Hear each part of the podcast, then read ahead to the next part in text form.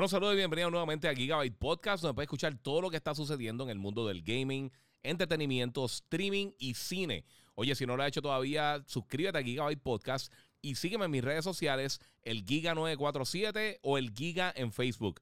Yo soy Iván Colón el Giga y Gigabyte Podcast comienza ahora.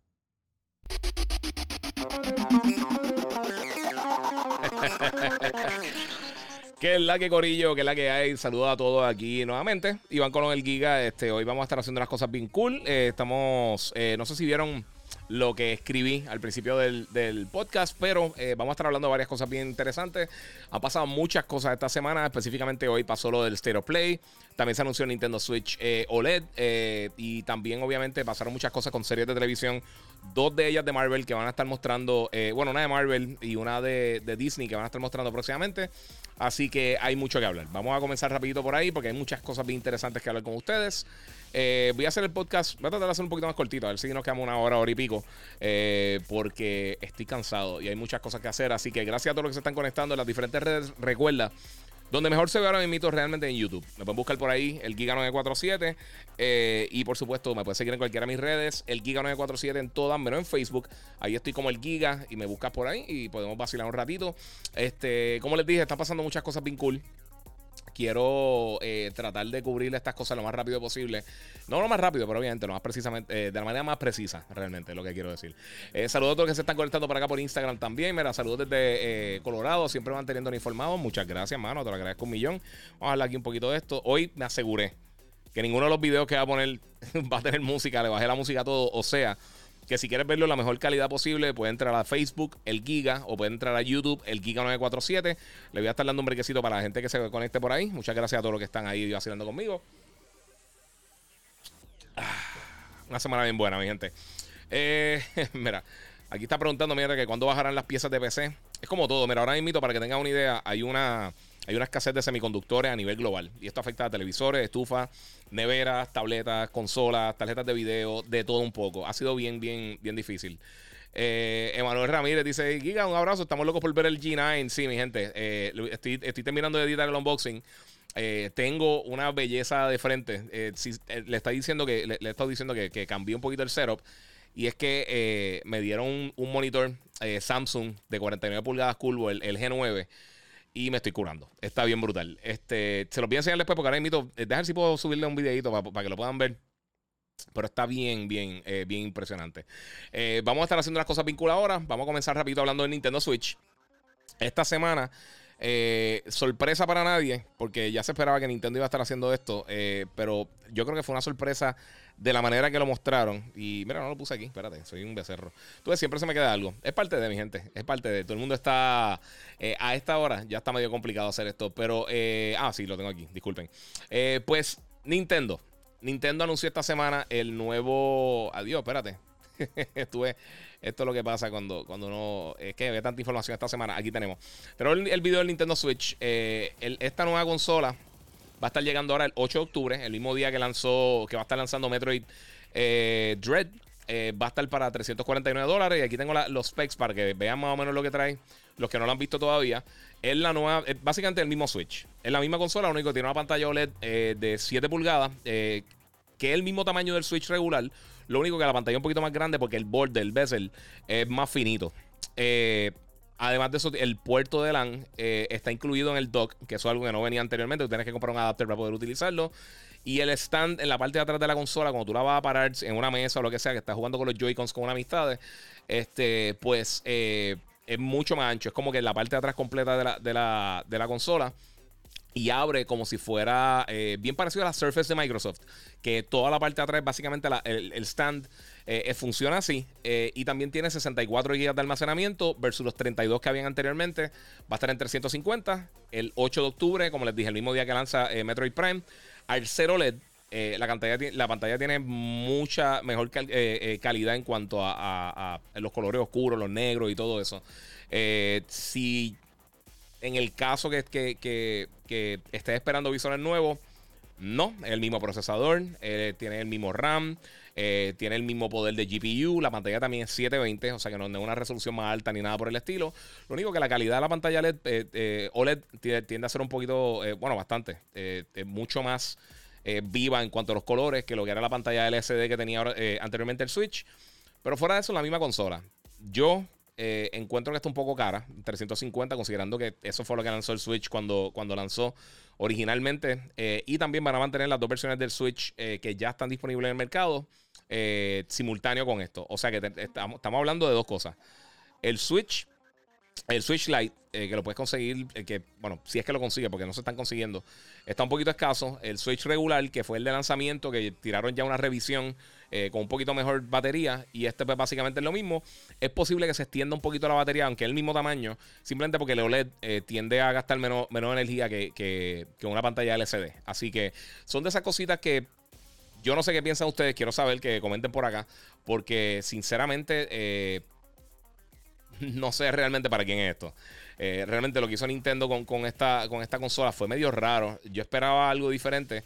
Eh, esperaba como que, no sé, que enseñaran algo más poderoso. Creo que todo el mundo estaba esperando el, el, supuesto Switch Pro, eh, pero no se dio. Y ahora mismo pues tenemos las personas que están buscando el Switch, no se consigue. Y muchas personas lo que van a conseguir es esta consola más cara. Porque en el caso de Nintendo yo estoy seguro que ellos lo que van a estar haciendo es que van a estar eh, llevando a las personas a comprar este, este, sistema más caro. O sea que no me extrañaría que la consola original, que todavía tiene el, dock, eh, esa consola la eliminen y tienen alguna versión más adelante, también con OLED de la versión portátil, pero un poquito más económica. Eh, no está mal, pero por ejemplo, si hubiera sido un Switch Pro, yo hubiera hecho la movida para comprar otra. pero en este caso, yo creo que no se puede justificar realmente uno hacer el cambio de una. De, de si uno tiene el Switch regular cambiarlo para, el Switch OLED. Eh, o sea, las diferencias son mínimas y, el, yo creo que la, el brinco en costo es demasiado alto. Eh, no sé qué piensan ustedes, quiero que comenten acá qué están pensando ustedes por, eh, por eso mismo. mira, Softgamer pregunta si el, G9 es compatible con, con HDMI 2.1. No, pero no es 4K, porque la cosa es que el, G9 es, la pantalla es 32.9. O sea, está brutal. O sea, literalmente, si me quito los headphones, me crea un eco. Eh, dejar si puedo. Es que no sé cómo enseñárselo. Dejar si. Acá, yo me voy a tirar, me voy a un truco aquí para ver si se lo puedo enseñar. Vea, esto, esto es. Esto es lo que se llama edición al momento, mi gente. Les voy a enseñar más o menos lo que tengo aquí para que vean mi cero rapidito. Eh, con el selfie cam. Para que no se vea el reguero. Vamos a ver si lo pueden ver por ahí, mi gente. Mira, aquí están viendo. Eh, mira, ese, ahí está el PlayStation. Mira la pantalla, la cámara. Pantalla sigue, sigue, sigue, sigue, sigue, sigue, sigue, sigue, sigue, sigue, sigue, sigue, sigue, sigue, sigue, sigue, por ahí para hasta allá.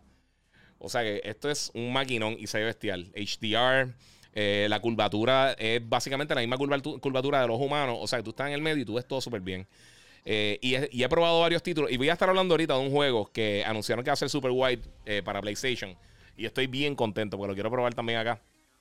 Pero he jugado Forza, Flight Simulator, Horizon Zero Dawn, este. He jugado como 3 o 4 títulos más, eh, Dirt 5 y no me recuerdo cuáles son los otros. He jugado varios títulos ya en, en 32.9 y es una belleza. De verdad que está bien, bien, bien brutal. Eh, pero esperen que esta semana tengo el unboxing y les voy a estar hablando bien a fondo de eso porque de verdad que el monitor está, está bien lindo. Además de que la parte de atrás del monitor parece una nave espacial. Literalmente parece que estás volando, eh, que te vas para el espacio. Está bien lindo, bien lindo. Yo me acuerdo cuando lo vi en... en CES la primera vez el año pasado cuando, cuando eh, eh, el último viaje que di para el Electronic Show y ah, está, está hermoso, de verdad que está hermoso. Corre hasta 240 Hz, eh, es un powerhouse. sea, te coge todo el escritorio, pero la realidad es que yo antes tenía dos monitores y esto es el equivalente de dos monitores side by side 27 pulgadas. Pero es que no es otra cosa. Y no tener la, la división en el medio. ¿Sabes una cosa? Y va a ser sincero. Llevo los últimos como 4 o 5 días buscando un wallpaper cool. Ese que, enseñé de por sí, yo voy a estar hablando de eso ya mismo. Es de, de, Star Wars Visions, que es la serie animada, que lo prometí hablar la semana pasada en el, en otro día, en el último podcast. Y realmente se me olvidó. Entre todas las cosas que estuvimos hablando, nos fuimos en, en, la conversación de, de, de, toda esta, de toda esta comunidad tóxica que ahora invito en el gaming. y de verdad que no hacía nada así por el estilo. Jonathan Rich, oye, gracias a todos los que siempre se conectan, como Jonathan y todo el corillo del Benefactor. Este, y muchas gracias al Benefactor. compartan y denle like. Eh, véanlo en, YouTube, en serio. En YouTube y Facebook tienen la mejor calidad de los dos. Eh, y también en Twitch. Pero Twitch no lo uso tanto como, como las otras plataformas. Pero por lo menos Facebook y en, y en, eh, y en YouTube Eh, ahí estás viendo los videos y, obviamente, o sea, tengo una cámara buena, ahí se ve la calidad de la cámara. Este, pero mira, Jonathan está diciendo, yo esperaba el dock eh, realizar algún tipo de upgrade a 4K cuando lo juegan en el dock.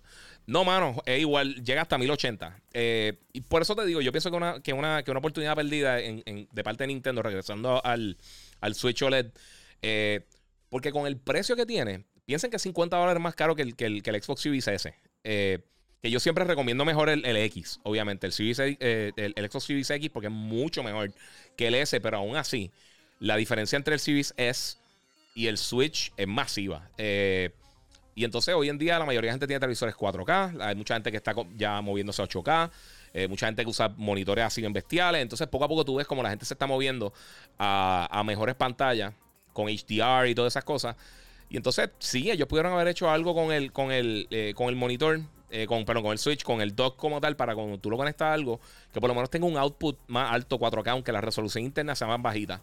El problema es que muchos de los juegos del Switch, la resolución interna es bien bajita. Eh, estamos hablando menos de, 4, de 480 en muchas, en muchas ocasiones.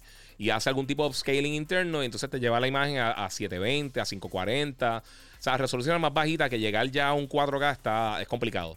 Eh, por la falta de RAM, la falta de power, es un dolor de cabeza. De verdad que que Nintendo tiene que actualizar la consola como tal. Y yo llevo meses diciendo lo que me están escuchando hace tiempo. Yo llevo meses diciendo lo que, que no hay prisa. O sea, ellos no deberían tener ningún tipo de prisa porque están vendiendo literalmente cuanta unidad ellos, ponen, eh, ellos pongan en las tiendas, desaparece. O sea, literalmente, eh, igual que el PlayStation 5. Todo lo que pongan en tienda y el Xbox también hasta un punto. Todo lo que pongan en tienda se, está vendiendo inmediatamente. Así que, eh, y en los últimos 30 meses, nadie ha vendido más consolas mensual. O sea, cada mes la consola más vendida es el Switch.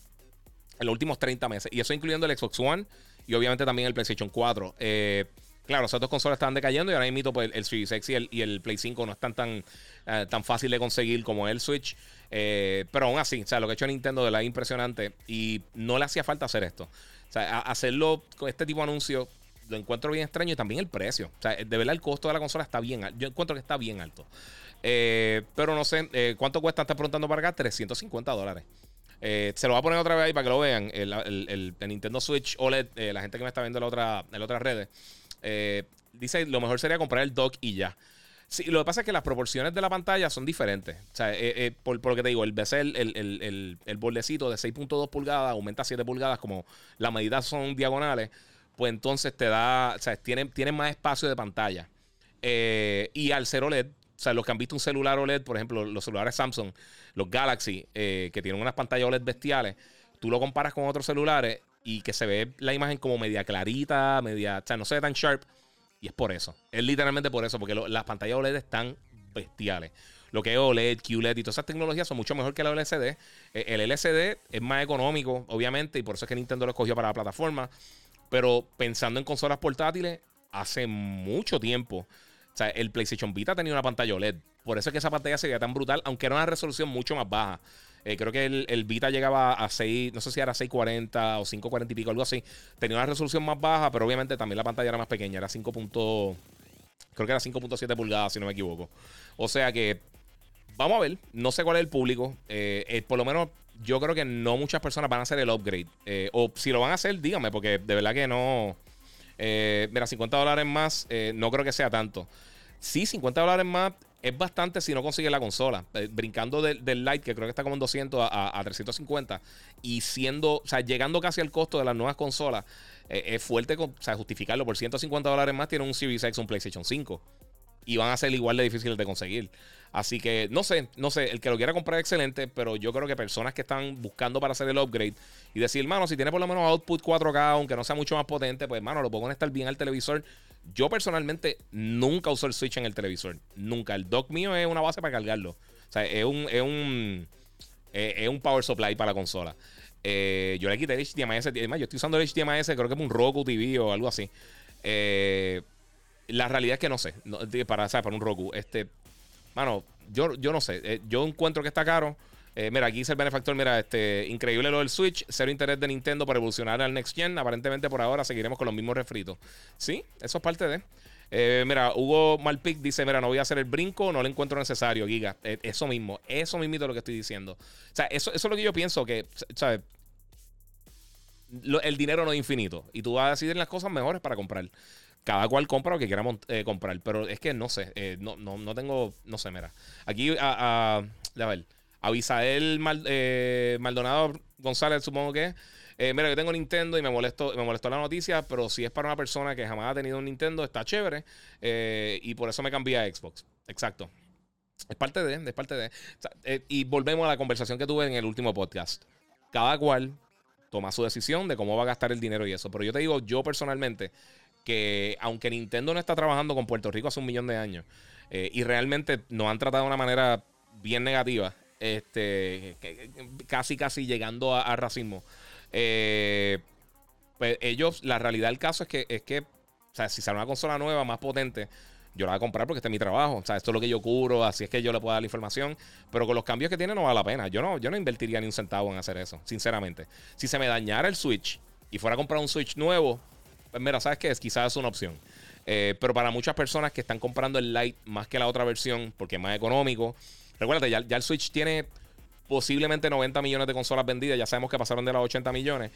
Eventualmente tú dices quién va a ser ¿qué público queda sin comprar el Switch? ¿Entiendes? ¿Qué, público todavía no ha conseguido el Nintendo Switch? Eh, usualmente, pues serán niños o quizás algunas personas que, están entrando nuevamente al gaming. Pero el hardcore, el que te haría el upgrade para una nueva versión de la consola, ya tiene el Switch. O sea, si tú querías el Switch hace tres años, posiblemente ya lo tenga. O sea que el público que están cogiendo es el público que llega más, adelante de la generación, 3, 4 años después de que saque las consolas, que ya es, tiende a ser un público un poquito más casual.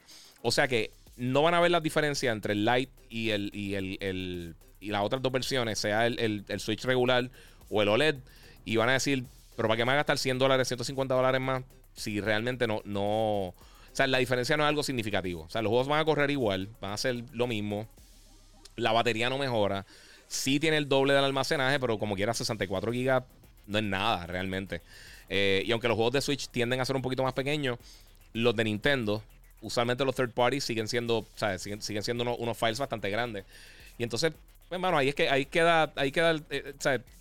Ahí es que queda, yo creo que el entremedio de, para quién es esto. O sea, de para quién realmente ellos crearon esta, esta versión del Switch. Eh, porque si fuera simplemente reemplazando la otra, pues lo entiendo. Pero es que no sé, no sé. Eh, mira, acá tengo el, el R. Marisonet. dice: Mira, la única forma que me compré el Nintendo nuevo sería que se me dañe. Exacto, lo mismo que estaba diciendo. De lo contrario, pues no lo compraría. Estoy bien con el mío. Exacto. Sí, porque es que. Mira, este. Magdalena Vale, muchas gracias por el apoyo también. Yo compré los dos hace una semana, regular y light. Por eso, entonces, ¿qué, va a hacer? ¿Qué va a hacer con el cambio de eso? Eh, RedX Gamer, ¿cuál es el precio de ese monitor? Este está como 1800. Está por ahí más o menos por ese range. Eh, yo en el, en el, review voy a estar dando toda la data porque no tengo el documento ahora mismo abierto aquí, pero está más o menos entre 1800 y 2000 dólares. Eh, o sea que tiene, tiene eh, ¿sabes?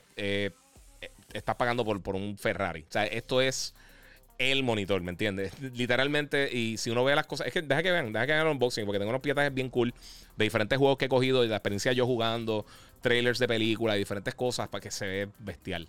Este, mira, eh, Víctor Pacheco me pregunta que si vi Black Widow. Eh, yo la veré este domingo y no estoy tan motivado. Pues mira, sí. Yo hice el, review mío, lo pueden buscar completo en, en Instagram, en YouTube y en Facebook. Eh, lo tiré el lunes, creo que fue, si no me equivoco, el martes de esta semana. A mí me, encantó, a mí me encantó Black Widow, de verdad. Yo eh, la vi hace como tres semanas. Ayer la volví a ver en los cines de, del distrito de convenciones. Eh, que por cierto, los cines están bien bonitos. Este, y el área como tal está bien bonita. Pero fui a verlo allá y me la disfruté igual que la primera vez. Incluso yo creo que me la disfruté hasta un poquito más. Visualmente está brutal. Me gustó mucho la narrativa. de Marvel tuvo un momento yo creo que fue cuando entraron los Russo Brothers, cuando más o menos para, para eh, Civil War, eh, o realmente desde Winter Soldier, desde Winter Soldier en adelante, yo creo que todas las películas que han tirado, que han sido solo films, eh, esas no son así, obviamente, pero que son de un solo personaje o, películas estilo origen. cosas como Black Panther, Thor Ragnarok, aunque no sea la primera, o sea, que sean parte de, un solo personaje, lo han hecho de una manera bien sólida. Y esta película está buenísima. De verdad que me gustó un montón. es lo mejor que ha hecho eh, Scarlett Johansson dentro del MCU. Eh, está David Harbour también, que es el que hace de, Hopper en, Stranger Things. Eh, y él hace acá del Red Guardian. El papel de él se la come, le queda súper cool. Este, está Rachel Weisz, que salía en las películas de, de Mommy. Ella hace un personaje muy importante aquí también. Y tenemos a no me recuerdo el nombre de ella, disculpen, eh, pero la, muchacha de, pelo rubio, que, es la que sale la, básicamente el counterpart de, de, Black Widow. Eh, y también se come el papel. Está bien buena. La, película está bien, bien, bien buena. De verdad que sí. se la recomiendo 100%. Y después de casi dos años sin ver el logo de Marvel en pantalla gigante, vale la pena. Está bien cool. El sonido está brutal. Si lo va a ver en una, una, sala que tenga Dolby Atmos, te va a curar porque el sonido está bien bueno. Eh, vamos por acá. Sí, eso se llama un podcast, loco.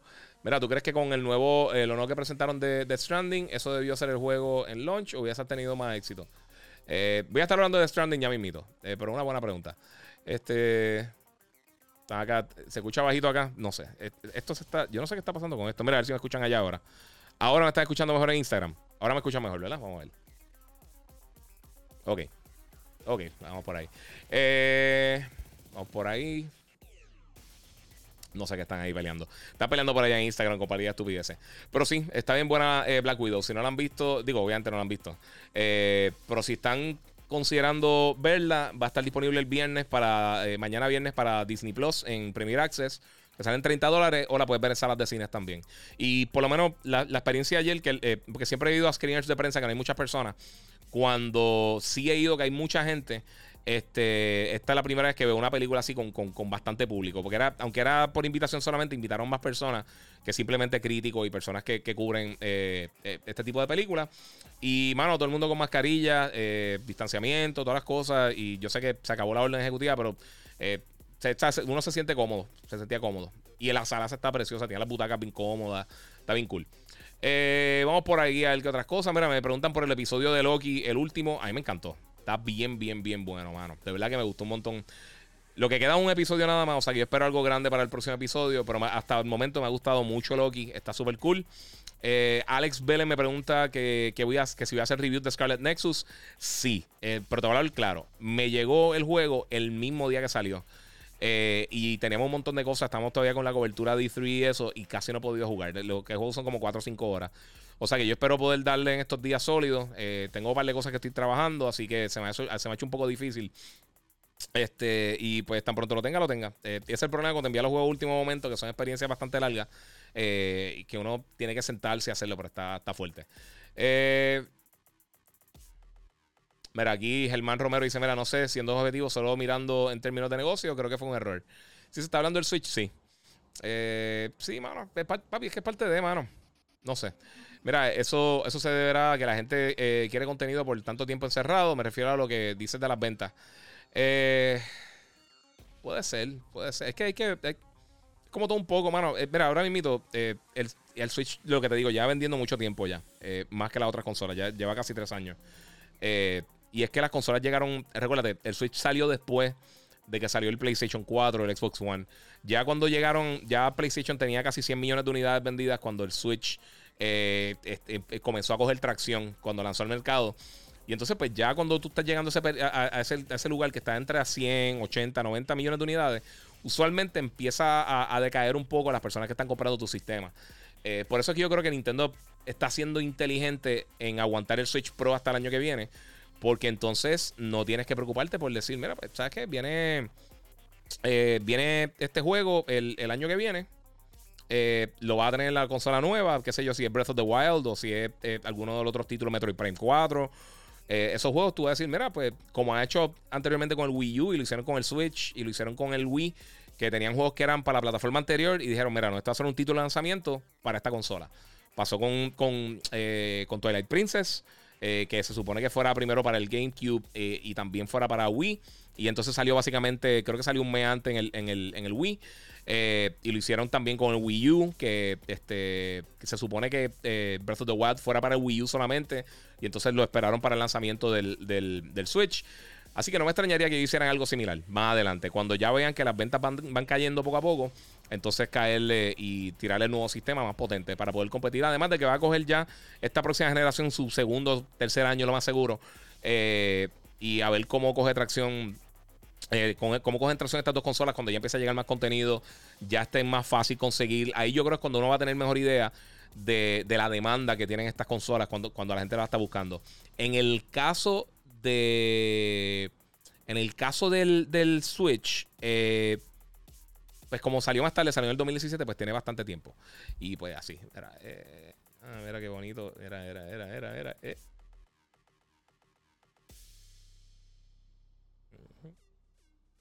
Ahí está. Este, vamos por ahí. Sí, papi, bien brutal. Sí, ya, ya, le, ya le di piquete, tranquilo. yo entiendo, yo entiendo para que la gente se mete en los live eh, que no quiere escuchar a las personas. Esto es un podcast, loco, voy a estar hablando. O sea, si estoy hablando y no te gusta, pues, eh, ¿qué te voy a decir? Eh, mira, ¿va a hablar del State of Flame? Sí, vamos a hablar del State of Play. bueno, mi gente, hoy la otra cosa que sucedió grande es que PlayStation anunció hace unos días que iban a tirar un nuevo State of Play. Aquí tienen un, básicamente un mini preview de lo que, de lo que enseñaron. por lo menos, para. La realidad es que no estuvo, no estuvo excelente pero nos dijeron de antemano. Primero todo, el enfoque iba a ser eh, eh, Deathloop. Eh, voy a hablar de eso ya mismito. Y sinceramente, ellos dijeron: Mira, no vamos a hablar de God of War, no vamos a hablar de Horizon, no vamos a hablar del VR. Esto es indies, algunos third parties y Deathloop. Y en media hora. Así que ya yo tenía la expectativa bastante baja. aún así, no fue el mejor evento que ha tenido, que ha tenido Sony en su historia. pienso que estuvo. no, realmente que no estuvo bueno. O sea, tuvo otras noticias que sí me gustaron, porque como todo, o sea, hay juegos que son buenos y uno se los puede disfrutar como quiera, como Moss.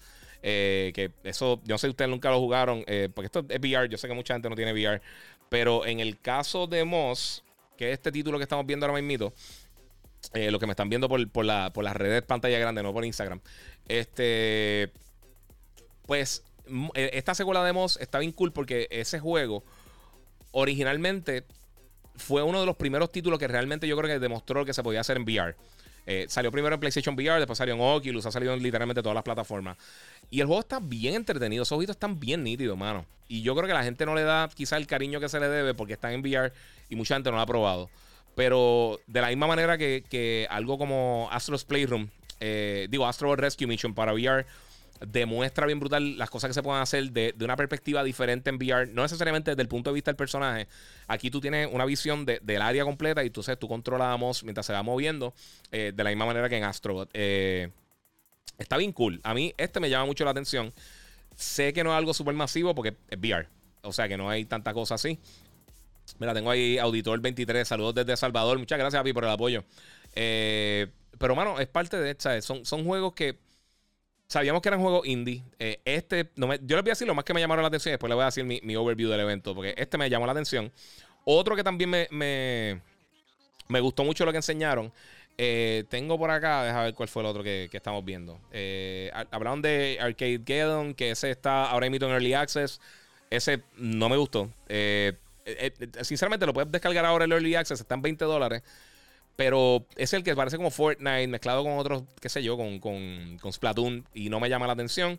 Tribes of Midgard se ve decente. Fist se ve bastante cool.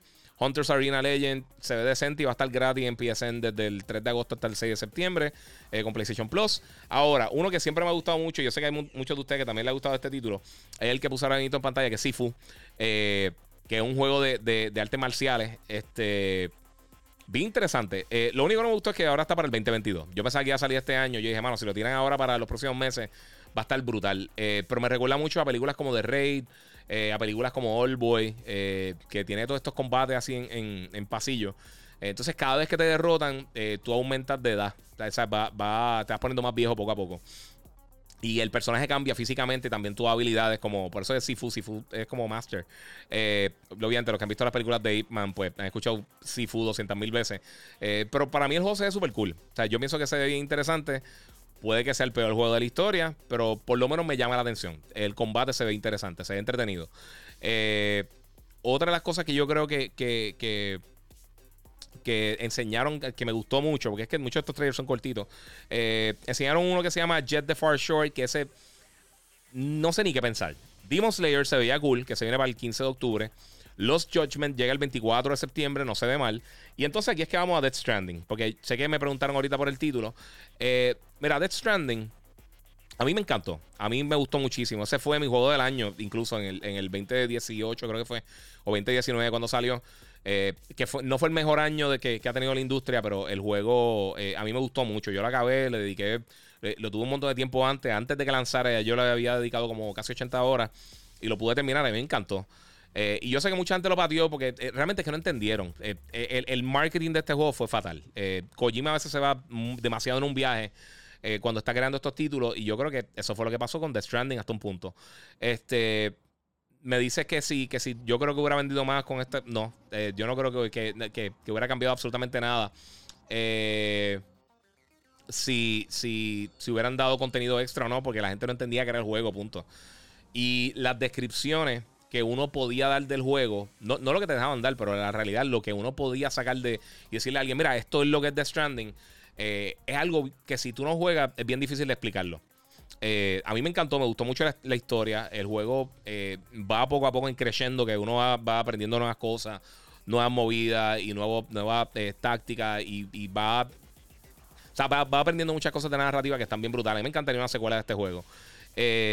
y para que tengan una idea, cuando salió el año después en PC, el año pasado, en muchos sitios lo, salió como el juego del año en PC. Así que mucha gente, nada, que juega una basura. El juego es raro y yo sé que no es para todo el mundo. Y eso estoy totalmente claro. Pero a mí me gustó mucho The Stranding. A mí de verdad me gusta mucho y le quiero dar la oportunidad a este. Eh, dieron unos detalles extra que no los tiraron en el State of Play. Eh, pero el upgrade, si tiene la versión de Play 4, son 10 dólares para la versión de Play 5. Este. Y incluye un montón de cosas. Este. 4K 60 frames por segundo con. con. con este. Con Dynamic Resolution. 4K eh, nativo también, ambos modos con HDR y ambos modos también con White Monitor Support, eh, con Ultra Wide Support. O sea que yo lo podría jugar aquí bien brutal en el, en el monitor y curarme con eso. Eh, el juego va a estar lanzando ahora el 24 de septiembre, que esa es otra cosa que no sabíamos.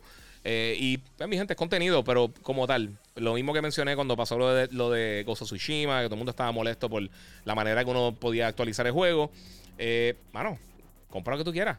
¿Sabes? Tu dinero, tú gastas el dinero en lo que tú quieras y ahí de ahí adelante tú tomas esa decisión. Eh, lo otro que se mostró en el Stereo Play, eh, que era lo principal de Stereo Play, que dieron nueve minutos de esto, es el juego Deathloop.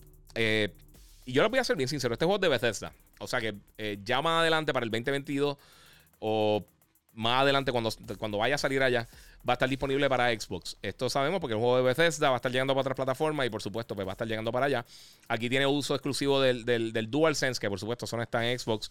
Eh, y realmente las primeras veces que lo vi yo dije, se ve cool, se ve interesante. Este trailer, este deep dive que hicieron más o menos de, de básicamente nueve minutos, que enseñaron gameplay y enseñaron varias de las cosas que uno puede hacer dentro del título, por alguna razón me bajó las expectativas del juego. No sé si es porque se, siente como old school. Eh, no sé si es que el juego se ve incompleto. No, no sé qué fue, pero algo como que me apagó un poquito del juego. Tiene, tiene un concepto bien cool. Tiene unas cosas bien nítidas que, que se ven bien. Y eh, la estética del juego y como que la vibra del juego me gusta como, como, como lo están trabajando. Pero no sé. Sinceramente, no sé qué decirles porque yo esperaba más de este título. Y yo dije, se ve cool. Sea, no es que yo pensaba que iba a ser el mejor juego de la historia. Pero no, tampoco pensé que iba a ser así. Que era, que era un juego como que me quedé, pues, no sé, no sé. Eh, mira, JV dice, mira, yo lo estoy jugando ahora, empezó lento, pero poco a poco se pone mejor Death Stranding. Sí, como muchos juegos. Oye, The Legend of Zelda es clásico, porque las primeras 4 o 5 horas no pasa absolutamente nada. Eh, ahí, luego de eso, que tú empiezas a cogerle el piso al juego. De la misma manera, The Stranding es así. Eh, ellos poco a poco tú vas encontrando nuevas cosas. Eh, de vez en cuando, eh, más adelante se abren las opciones de combate, de, los vehículos que tú puedes conseguir, la, y, y consigues más habilidades que te ayudan a poder moverte de la mejor manera dentro del juego, a explorar diferentes áreas. el combate está cool, los boss battles que, que, están en el juego están bien buenos. Eh, tiene todas las locuras de Kojima. Eh, el voice acting está brutal. Tiene, tiene un montón de elementos bien cool. Yo sé que, eh, yo sé que mucha gente no lo entendió y rápido se pone a patear. Y porque no entienda algo no significa que sea malo. Por ejemplo, el jueguito ese de Jet que mencioné. realmente lo que pienso es que no entiendo qué, qué se supone que sea el juego. O sea, no, lo que enseñaron en el trailer, me, los visuales tenían, tienen un look bien extraño. Eso no me importa realmente porque los visuales realmente no, no, no dictan si es, si, es bueno o es malo o lo que sea. Eh, pero entonces enseñaron como que un montón de mecánicas de juego y como que nunca entendí cuál es el propósito. O sea, Deathloop ya sabemos que cada vez que te matan, pues echas para atrás, estilo Returnal, y tiene varias cosas. El mismo Death Stranding, pues sabías que tenías que mover, eras básicamente un delivery guy y está llevando mercancía de un lado a otro. Eh, pero, ¿sabes? Si, si eh, eh, alguien me dijo, pues, gran cosa, estás llevando mercancía. yo sí, pero si te pones a pensar bien y te pones a describir, describirle a alguien, que nunca ha jugado un videojuego de Super Mario, ¿qué tú haces? Tú brincas y pisas tortuga. O sea, de la manera que tú lo expliques, es, bien extraño y, no sé, no sé, son juegos de esos que son experiencias que alguna, alguna gente le va a encantar. La gente que, la gente, el público que, le gustaría algo como Death Stranding le va a encantar. Y el público que, quizás es más casual o quizás son personas que juegan otro tipo de títulos, que no están acostumbrados a, experimentar con, cosas así más eh, raras, para no tener otro término. Eh, pues entonces se, no les va a gustar. O sea, no le van a dar la oportunidad. Eh, pero es parte de todo el mundo. Todo el mundo tiene sus gustos. Eh, por ejemplo, a mí yo nunca, yo nunca he podido engranar con, con Fallout, por ejemplo, ni con Elder Scrolls. Y he jugado Elder Scrolls literalmente en todas las plataformas. Desde PlayStation 3, desde 360, desde el Elder Scrolls yo lo he jugado en todo, en todas las plataformas. Desde, es el eh, Morrowind yo lo jugué en, el Xbox original. Este. Y he tratado y he tratado y he tratado. Y tiene sus cosas que están súper cool pero es que no es mi tipo de juego. Igual que The Witcher. The Witcher yo le, yo le dediqué casi 70, 60, 70 horas.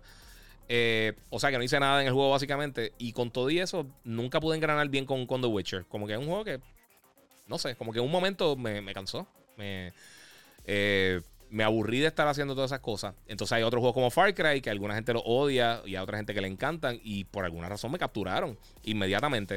Eso es cosa de persona a persona. Eh, pero obviamente ninguno de esos juegos es malo. O sea, Fallout yo sé que está súper cool. Pero por alguna razón nunca. No, son juegos que no me capturan. No sé. Eh, sí, están diciendo para acá de lo de Death Stranding, que también el mismo caso de Returnal. Sí, mano, eso así. Mira, Luis Alberto Rodríguez dice: Mira, el Switch eh, es para un público en, específico que no le importa el 4K. Eh, un niño de 12 años no estará pendiente al 4K. Sí, pero es que no, no necesariamente es que es 4K. Lo que pasa es que hoy en día como el mercado se está moviendo a televisores 4K y a pantallas de mayores resolución, HDR y todo eso, eh, cuando tú lo conectas a un televisor, la, experiencia no es la mejor del mundo del Switch. Y todo el mundo lo sabe. Es bien poquitos juegos que llegan a 1080. Y usualmente estas señales de 1080, cuando las tiras para 4K, se ven. Eh, tienden a, no, a no verse muy bien. Por más que, tenga un buen upscaler y eso, no, no, no, es la mejor experiencia versus lo que estamos viendo hoy en día. No sé. Eh, pues, ok, terminando con lo del Zero Play, que básicamente eso fue yo creo que lo más que lo más interesante del Zero Play. Eh, como les dije, e, era lo que se esperaba. Yo hicimos el, el, live stream ahorita y hablamos de eso y, eh, estuvo, estuvo medio aburrido. lo de Stranding estuvo interesante para mí porque me gusta el juego. Este, Sifu se ve súper cool, Moss se ve súper cool. Este, pero fuera de eso, de verdad que era lo que yo esperaba. Un montón de juegos indie. Yo pensé que quizás podíamos ver algo de Little Devil Inside, que eso sí me llamaba la atención. Eh, o ver algo más de Kena Bridge of Spirits, que está pronto por salir. Eh, pero ya hemos visto bastante, ya yo lo jugué. Eh, y, de verdad, ese juego está brutal. pero sí, estuvo, estuvo flojito el State of Play. Pero ellos lo, aclararon desde el principio. Dijeron, no esperen mucho. no esperen mucho porque esto va a estar el garete. mira, JF dice que si no hay nada nuevo de Call of Duty. No, mano, por el momento no. Este. ok. Ok, no sé. Eh, vamos a ver qué está acá. No entiendo. Papi, si supiera escribir en inglés ayudaría un montón. Este. El que se parece a Diablo me gusta más eh, lo que vi. Ah, sí, ese, ese otro jueguito que se ve cool, se ve, se ve bastante nítido. Mira, vamos a ver qué tenemos por acá. Unas preguntitas para brincar al próximo tema, porque entonces vamos, tenemos unas cosas bien nítidas que, que mostró Disney Plus esta semana. Eh, mira, chécate. Eh, Héctor Rodríguez dice: eh, En mi caso, mi hijo de 14 años me había pedido el Switch y no consigo el regular. Espero que ahora salga el, el OLED y se lo compro aunque no haya mucha diferencia de uno al otro, solo en la pantalla. Por eso, pero tú no tenías el Switch. E, ese es el mercado entonces que, que está ahí. Pero para una persona, yo, yo que estoy diciendo que, eh, porque se va a vender, se va a vender sea como sea. Pero para la persona que ya tiene el Switch, hacer el upgrade, yo creo que no mucha gente lo va a hacer. Todo el mundo va a esperar quizás un Switch Pro. Eh, mira, yo pienso que ya sacaron el OLED, eh, deberían sacar juegos nuevos. pero es que eh, dice José Núñez, pero es que la realidad, José, es que sigue siendo la misma consola. O sea, no. Y, va a salir el mismo día que Metroid. Así que pues, estamos ahí. Iron Gamer, muchas gracias, papi, por darme ahí el, pie forzado para esto. Eh, lo próximo que quiero hablarle a ustedes, que está súper cool y lo mencioné la semana pasada. Eh, él me estaba mencionando What If. Voy a cubrir eso primero, después voy a tirar con, con Star Wars Visions porque estaba bien impresionante. Este, pues, esta, esta tarde la gente de Marvel tiró el trailer de What If. Lo estoy poniendo en pantalla, si lo quieren ver en YouTube o en Facebook. Se ve brutal. A mí, desde que anunciaron todos estos proyectos que iban a estar haciendo para Disney Plus el año pasado, de las cosas que más me entusiasmó es esto. Y específicamente por dos cosas. Una, primero me, me encanta el estilo que hicieron este, visual así animado. Tiene muchas de las voces son los personajes, eh, los actores reales que, que hicieron los roles en las películas. Y cuando yo leía cómics, eh, estaba, cuando yo era, cuando era chamaco, este, estaba esta serie que se llama What If de Marvel. Y entonces, estos son, es una serie de antología, o sea, todos los capítulos van a ser individuales. Y entonces, de lo que trata es qué hubiera pasado el Watcher, que no puede eh, eh, intervenir en, todas las cosas que están pasando en la Tierra, está velando la Tierra. Pues vamos a suponer que, y lo estamos viendo en pantalla ahora mismo, en vez de los Avengers normales, pues fueron los Guardians of the Galaxy. O este, Iron Man nunca sufrió la lesión del pecho porque el Killmonger lo rescata. O en vez de, Steve Rogers, pues Peggy Carter es la que recibe el Super Soldier Serum y se convierte ella en, la versión de Captain America. Entonces pasan un montón de cosas diferentes. Son eh, en momentos donde, donde eh, se cruzan eh, momentos bien importantes de Marvel y entonces pasa algo diferente y literalmente pasa otro timeline totalmente.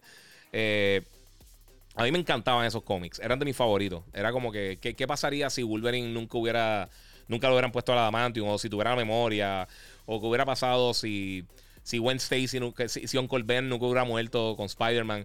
O sea, son, son un montón de cosas así bien interesantes que los tratan de esta manera y lo pueden hacer de una, de una forma que literalmente no se tienen que atar a nada lo que ha pasado con Marvel y ponerse bien creativos. Así que eh, va a ser para adultos, va a estar en Disney Plus. Llega ahora para. Eh, comenzaron miércoles también. Va a estar el 11 de agosto comenzando. Y de la misma manera, van a estar tirando semanal. No me recuerdo cuántos episodios son. No sé si lo dice al final del trailer. No me acuerdo. Eh, porque esto salió hoy. Y, durante 20 cosas que estuve haciendo hoy. Este. Y pues, no sé. todo esto se ve súper cool. La me tiene.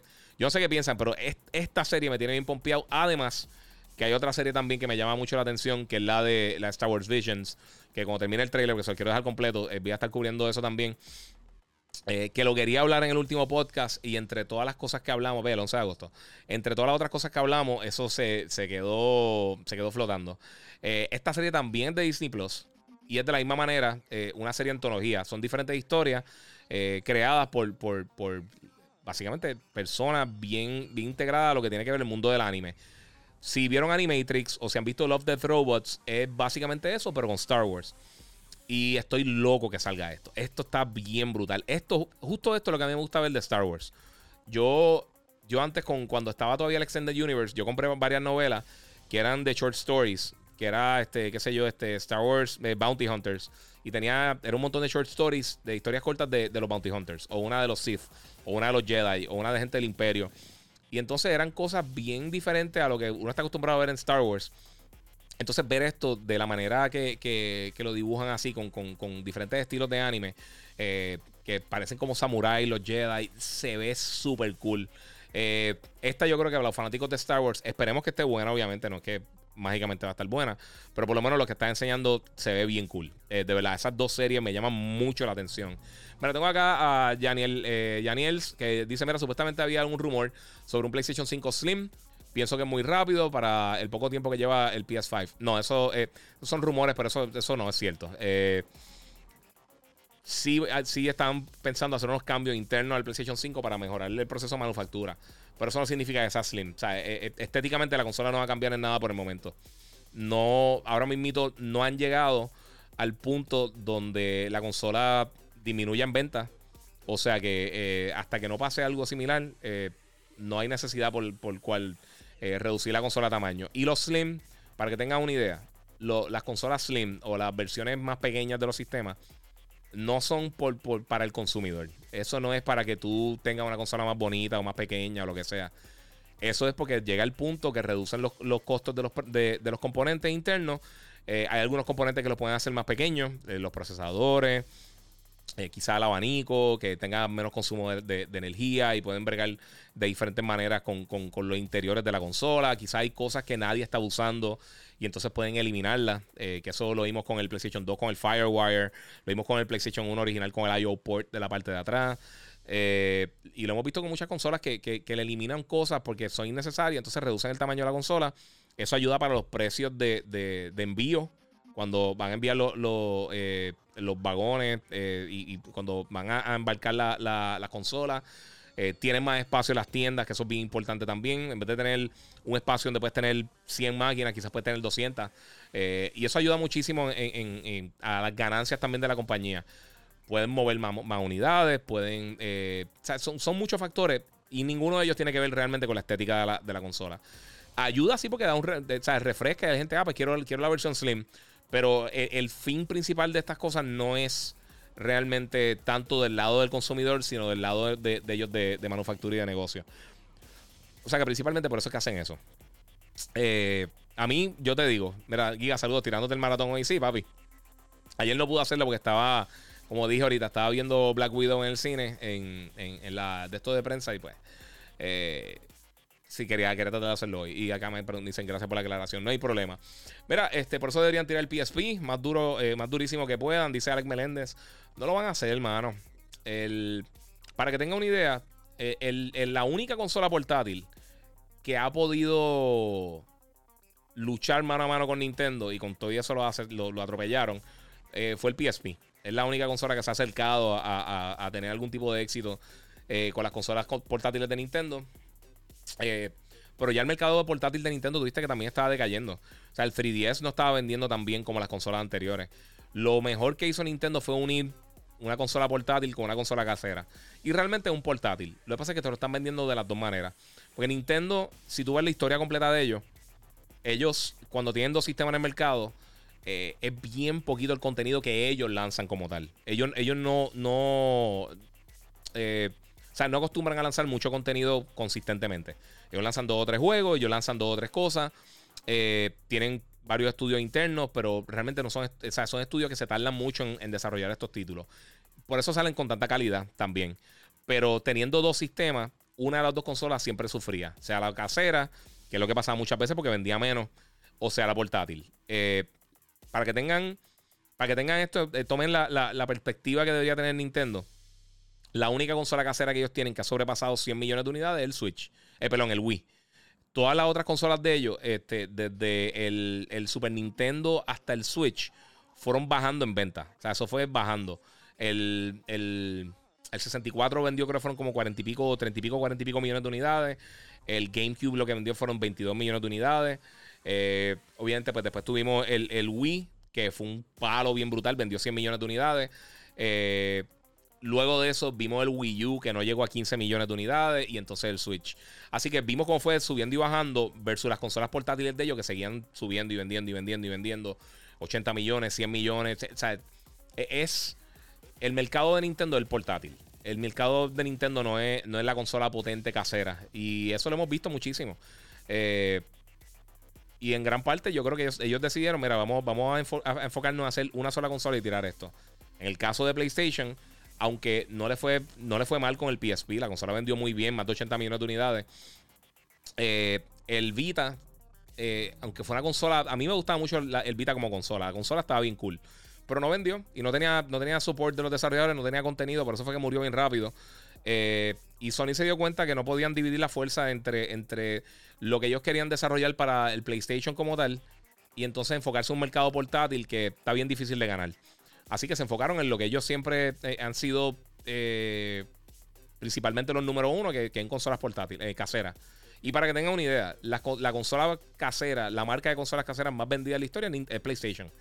Nintendo, pues, obviamente, por los portátiles tiene unos números gigantescos, pero en cuanto a consolas caseras, nadie ni se... Si tú juntas todas las diferentes compañías de, consolas, no alcanzan a PlayStation. PlayStation ya ha vendido más de 500 millones de unidades. ellos, consolas caseras, Solamente hay eh, tres que sí, bueno, cuatro que han vendido 100 millones de unidades. Que son en orden el, Wii U, el Wii, perdón, con 100 millones de unidades, el PlayStation con 103 millones de unidades, el PlayStation 4 con 110 y pico, casi 120 millones de unidades. Y entonces el PlayStation 2, que es la consola más vendida de la historia, con 155 millones de unidades. O sea que más nadie ha llegado, o sea, solamente el Wii es la única consola que ha llegado a 100 millones de unidades fuera de las consolas de Nintendo. Lo más cercano después de eso es el PlayStation 3 y el 360 con 80 y pico millones de unidades. Pero ninguna, y, obviamente por el Switch, pero ninguna de las otras consolas que ha tenido Nintendo, Sega, Microsoft ha llegado cerca de los 80 millones. Así que eh, es para que tengan más o menos hay una perspectiva por qué Sony se enfoca en casero, porque Nintendo se enfoca más en, portátil. Eh, y pues es parte de. Este, mira, Xbox es lo mejor y además de la más coste efectiva, eh, el Game Pass es otra cosa, dice eh, Juan. Eh, pues, mano, cool, que te lo disfrutes. es parte de esto. Es lo que te digo, si tú lo estás disfrutando, mira, la mejor consola es la que tú te disfrutes. Es tan fácil como eso. y el mejor juego también que tú te disfrutes. No tienes que. Eso, por eso a mí me gusta el puntuaciones. Las puntuaciones son la cosa más irrelevante del mundo. vamos por acá. vamos por acá a ver qué tengo. ¿Ya viste Resident Evil Infinite Darkness? Dice Din Joel Arroyo. No, mano, no lo he visto todavía. Eh, quiero verla. Está en Netflix ya. Salió, creo que fue hoy. Eh, el benefactor dice que le gusta eh, el, el jacket del abrigo mío. ¿Sabes qué? Este lo compré en, la tienda de Ubisoft en E3 hace par de años. Mano, y tenía uno de, de, de Ezio, así, más o menos así, pero con blanco y rojo. Pero estaba manchado y era el último que quedaba. Y en verdad no, no, o sea, tiene una mancha bien fea. Eh, eh, tenía como una mancha como amarilla, así como que, como que se mojó o algo, se bombó. Y no la compré. Y traté de conseguirlo y nunca más lo conseguí. Eh, ¿Alguien ha jugado a Playtel? No lo he jugado, pero está gratis en PSN Plus. bájenlo de la versión de, Play 5. Y creo que está en Game Pass también, si no me equivoco. está el juego está bien bueno. Yo jugué un poquito cuando salió el año pasado, pero no. Este, vamos por aquí. Pero yo digo que estos eventos no son necesarios. PlayStation directamente pone trailers de juego, contenido nuevo. Eh, que va a salir o que salió diario, igual que la página de Xbox. ¿Sabes lo que pasa? Ok. Este tipo de evento sí es necesario y lo hacen todas las compañías. Nintendo lo hace, lo hace Microsoft y lo hace PlayStation. Nintendo tiene los, los, Showcase. Xbox también hace showcase de, donde hablan de juegos independientes. Y es para darle lugar a estas compañías porque muchos de estos juegos si no se pierden. O sea, se los lleva la corriente. Y sin ese tipo de evento así, no tendríamos cosas como Journey, como Ori de Blind Forest, eh, cosas como Cuphead. Eh, o sea, si no tuvieran ese enfoque de vez en cuando hablar de los juegos independientes, aunque sea de manera individual, en E3 o donde sea, eh, muchos de estos juegos realmente no va a llegar a las manos de, muchas personas, que es lo que pasa en el mercado de PC. En el mercado de PC hay cientos de, miles de juegos independientes brutales, pero no tienen, o sea, es buscarlo y tener suerte que te encuentren. Eh, este tipo de eventos señala esos juegos y para el público que lo quiera buscar, porque recuerden, estos juegos no son para vender 150 millones de unidades. Eh, quizá algunos de ellos con, con 200 mil unidades es un mega éxito para ellos por lo que invirtieron haciendo el título. Quizás tienen unos números más altos pensados para hacerlo. Pero son cosas que, pues, mano, eh, eh, sí son necesarios. Son necesarios para, apoyar al, el mercado indie es más importante de lo que mucha gente piensa. No todo tiene que ser el, el, AAA hardcore, God of War, Halo, este, Breath of the Wild. O sea, hay lugar para todo realmente en la industria y por eso este tipo de eventos yo creo que es bien importante por eso mismo. Eh, mi gente, eh, sé, me están tirando por ahí por Instagram. Eh, nunca voy a coger a una persona para que se una al, live eh, porque no confío. no es que tú seas una persona y nada, no sé quién eres y eso. Pero la gente son. yo he sobrevivido en esto por, porque tengo la maña. O sea que no, no, lo siento mucho. No, Además, que nadie te va a escuchar por acá como quiera. Estoy, transmitiendo en todas las diferentes plataformas y se va a formar un reguero. Eh, mira, Grand Theft Auto 6 saldrá, este, saldrá futuramente para PlayStation 6 o Xbox. No, no, no. Rockstar Games no tiene prisa con ese título. Eh, ellos están vendiendo de una manera brutal con GTA 5. ellos no tienen prisa. Eso, se eso va por ahí a dar cantazo. Eh, todavía está vendiendo, todavía está en el top 10 siempre de los juegos más vendidos el GTA 5. Sale para fin de este año. Y como quiera. Este se va a seguir vendiendo y va a, y, va a vender un montón. Estos juegos van a salir eso, lo que es, lo que es Elder Scrolls. Eso le, eh, faltan 3, 4 años. O sea, lo vamos a estar viendo en 2024, 2025 con suerte. Eh, estas consolas van a estar todavía. Yo estoy seguro que el Series X y el Play 5 eh, deberían estar todavía en el mercado y deberían estar bastante potentes para ese momento. pero ponte que, como van las cosas, si ponte que ya PlayStation esté entre 70 80 millones de unidades Xbox puede estar entre 30 y pico, 40 y pico millones de unidades vendidas. Y es por los números que están saliendo, que el PlayStation está vendiendo entre, entre 2 y 3 veces más que el, que el Xbox. Eh, y es lo que hemos visto en todas las generaciones. Realmente no, no ha sido algo que, fluctúe mucho. Eh, además que el enfoque en Game Pass, pues eh, yo creo que te limita un poquito en cuanto a las ventas, porque mucha gente está jugando Game Pass en las consolas anteriores. Tú puedes comprar un Xbox One y usar Game Pass. Lo puedes usar en PC. o sea, que son, son mercados bien diferentes, de verdad. Pero al final del día yo pienso que sí va a estar... todas estas consolas van a estar vivas para el 2025. y posiblemente lo nuevo que viene por ahí. Mira, Juan M. Sánchez dice, guía, ¿realmente vale la pena el VR? No tengo y no lo he comprado porque no sé si valga la pena. Pues mira, todo el mundo le va a sacar algo diferente. Eh, el, el, VR está brutal. Eh, el, mejor dispositivo de VR que era mismo es el Oculus Quest y el 2, eh, los dos Oculus Quest. Lo que pasa es que en cuanto a contenido, el mejor contenido lo tiene PlayStation VR, porque ellos tienen desarrolladores internos. Entonces ahí es que está el problema con el VR. Uno, si tú no lo pruebas, realmente no entiendes el potencial que tiene. Y dos, eh, no, como no hay tanto apoyo de los desarrolladores con, títulos grandes como para llamar a la gente y decir, ¿sabes qué? Comparte este VR. Se ha estancado un poco, además de que con lo del COVID, ya tú no puedes ir a una tienda y simplemente ponerte un VR y probarlo. Eh, tendrías que ir a casa a una amistad o lo que sea. Y yo creo que va a ser bien difícil tener en, eventos personas eh, que tú puedas probar el casco VR porque la, la, o sea, las posibilidades de, de contagio son bien grandes. Tú pegándose eso en la cara y antes sudando ahí. Es un dolor de cabeza, mano. Este, y uno, y uno que quiere que, que a mí me gustaría que otra gente lo probara, porque todo el mundo que yo, que yo, que, yo le he puesto un casco de VR, sean eventos, sean amistades que han, que han ido a casa en otros momentos y lo prueban, eh, todo el mundo se queda como que, ah, ok. O sea, es rápido, tú lo entiendes. Cuando estás dentro de este mundo, ya tú sabes cuál es, cuál es el big deal. Eh, y hay cosas como, como Half-Life Alyx, eh, Astrobot eh, Rescue Mission y, los juegos de Blood and Truth, Gran Turismo. Hay un montón de cosas bien nítidas para VR. Pero, por ejemplo, yo, yo tengo el Oculus Quest y me, han enviado varios títulos para reseñar. Y hay dos o tres juegos buenos que yo digo, ah, voy a jugar esto. Por ejemplo, algo como Beat Sabers, que está bien brutal. Keep Talking and Nobody Explodes. Este, el juego de Rick and Morty, sinceramente, está bien bueno. Eh, Job Simulator, Vacation Simulator. hay un montón de cositas bien cool. I Expect You to Die está bien cool. Moss está bien bueno. Eh, pero no. Super Hot también está bien brutal. Pero entonces no se traslada también a tú decirle a una persona, pues este juego es de tal manera. Pues es que lo tienes que probar. Si no lo pruebas, de verdad que está bien difícil. Pero Osvaldo dice: Death Stranding no es para todo el mundo. Eso significa que, no significa que sea malo. A mí me gustó. Exacto, eso mismo. Sí, todo el mundo, todo el mundo tiene que, que. O sea, todo el mundo es o es malo o es bueno o es malo. No sé. Eh, no sé. Vamos por acá. Mira, aquí hay, gente pateando el Zero Play eh, porque no enseñaron lo que esperaban. PlayStation no dijo que iba a enseñar cosas grandes. Sí, eso es lo que estoy diciendo. no, no estuvo bueno, no estoy diciendo que estuvo bueno. Pero sí, ellos manejaron expectativas bien. Ellos dijeron claramente, yo también lo publiqué cuando, cuando salieron, no vamos a hablar de esto, ni esto, ni esto. O sea, no esperen cosas grandes. Si el enfoque es Deathloop, que realmente, vamos a hablar claro, no es un título gigantesco. no, no, es que se vea mal, pero no es un título masivo. Sea, no es God of War, no es este, eh, Call of Duty o Battlefield o algo así grande. Eh, y ese es el punto principal del State of Play. Pues entonces tú sabes que no, que no va a haber nada gigantesco así.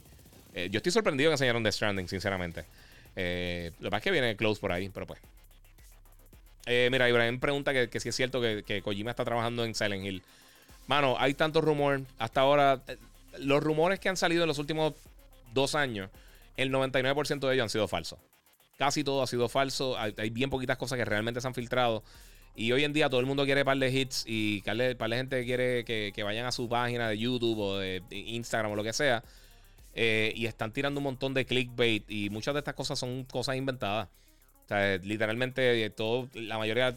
¿Sabes cuántos rumores habían del PlayStation 5, el Series X?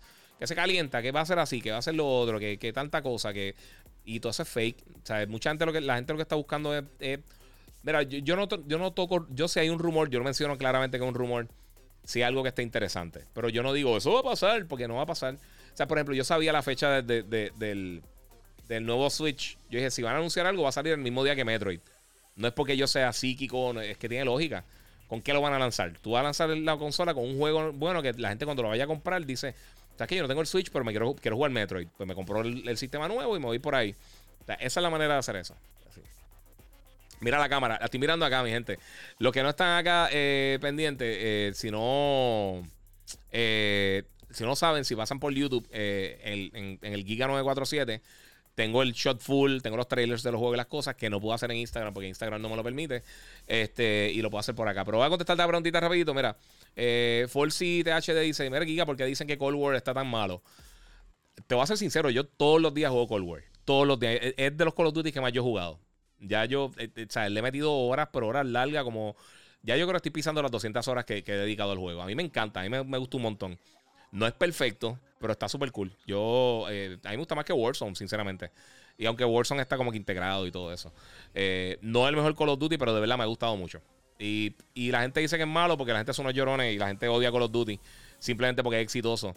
Porque ningún Call of Duty ha sido malo. ese es el punto principal. Si no te gusta, una cosa. Pero decir que es malo, que son una basura, una estupidez. Eso, eso ya es, cosas de fanboy. Porque, ¿cuál? Dime, o sea, un juego malo o sea, tú me dices Haze del PlayStation 3.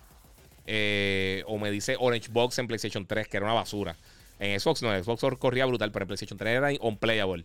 O Superman 64, o qué sé yo, Batman Beyond. Esos juegos son una basura. O Alex Kidd, que lo jugué recientemente, está malísimo. Este, esos son juegos malos. Pero Call of Duty, que es el juego que más vende todos los años por 13 años consecutivos, eh, si no te gusta, excelente. Puede que no sea tu tipo de juego. Pero de que no sea tu tipo de juego a que sea malo, son dos historias totalmente diferentes. Y yo siempre he mencionado, yo he, yo he reseñado todos los juegos de Smash Brothers. Y yo entiendo por qué a la gente le gustan. Pues, están súper bien hechos. Eh, son bien fast-paced, son entretenidos, pero a mí no me gustan porque ese no es el tipo de, juego de pelea que, que, me gusta. Pero yo lo puedo reseñar porque porque no me guste a mí, no significa que es una basura. Es tan simple como eso. Pero la gente está con, con un viaje ahí. Eh, Lenny, mala mía, brother. Se me movió ahí el, destino. Y tu pregunta. Mira, saludo Giga y perdona que me desvíe, pero eh, el aire inverter que tiene, eh, es verdad que, se ahorra más eh, todo el día prendido, como si fuera una nevera, o ahorra más si lo apagas como por 6 horas o algo así. O cosa, no he tratado, nunca, este por lo menos no lo he dejado prendido todo el día. El del cuarto sí, pero como tengo el sistema con, la, con las placas solares y eso, pues durante el día no, no, o sea, se mantiene frío el cuarto y no estoy consumiendo nada sea, no me está consumiendo dinero eh, mientras estoy conectado. Eh, y se mantiene bien. O sea, lo, he mantenido así durante años. Realmente llevo más de un año que, está casi prendido todo el día. Eh, este lo prendo y lo apago porque no todo el tiempo estoy en la oficina. O sea, es más, cuando vengo a hacer este tipo de cosas. Este, o cuando estaba haciendo el despelote por la mañana desde la casa, pues entonces yo prendía el aire temprano y estaba ahí todo este rato. Pero cuando terminó, lo estaba apagando porque hay, hay veces que estoy uno o dos días que no entro aquí y no. O, entro por la noche un ratito a jugar o lo que sea, y entonces no vale la pena estar todo el día eh, gastando.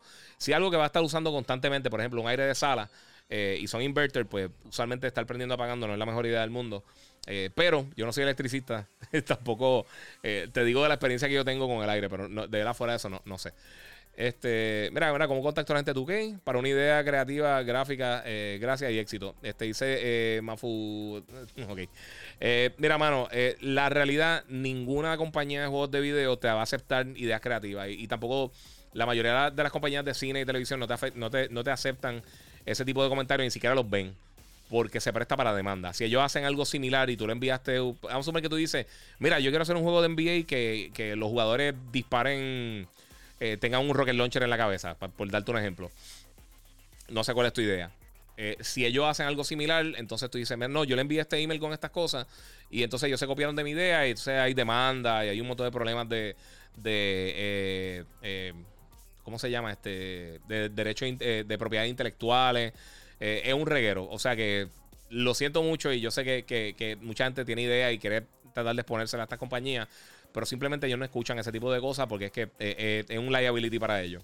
Eh, ellos pueden sufrir demanda y pueden puede salirle a ellos más caro que, simplemente un plan que tiene alguien por ahí. Por eso ellos tratan de hacer las cosas internamente.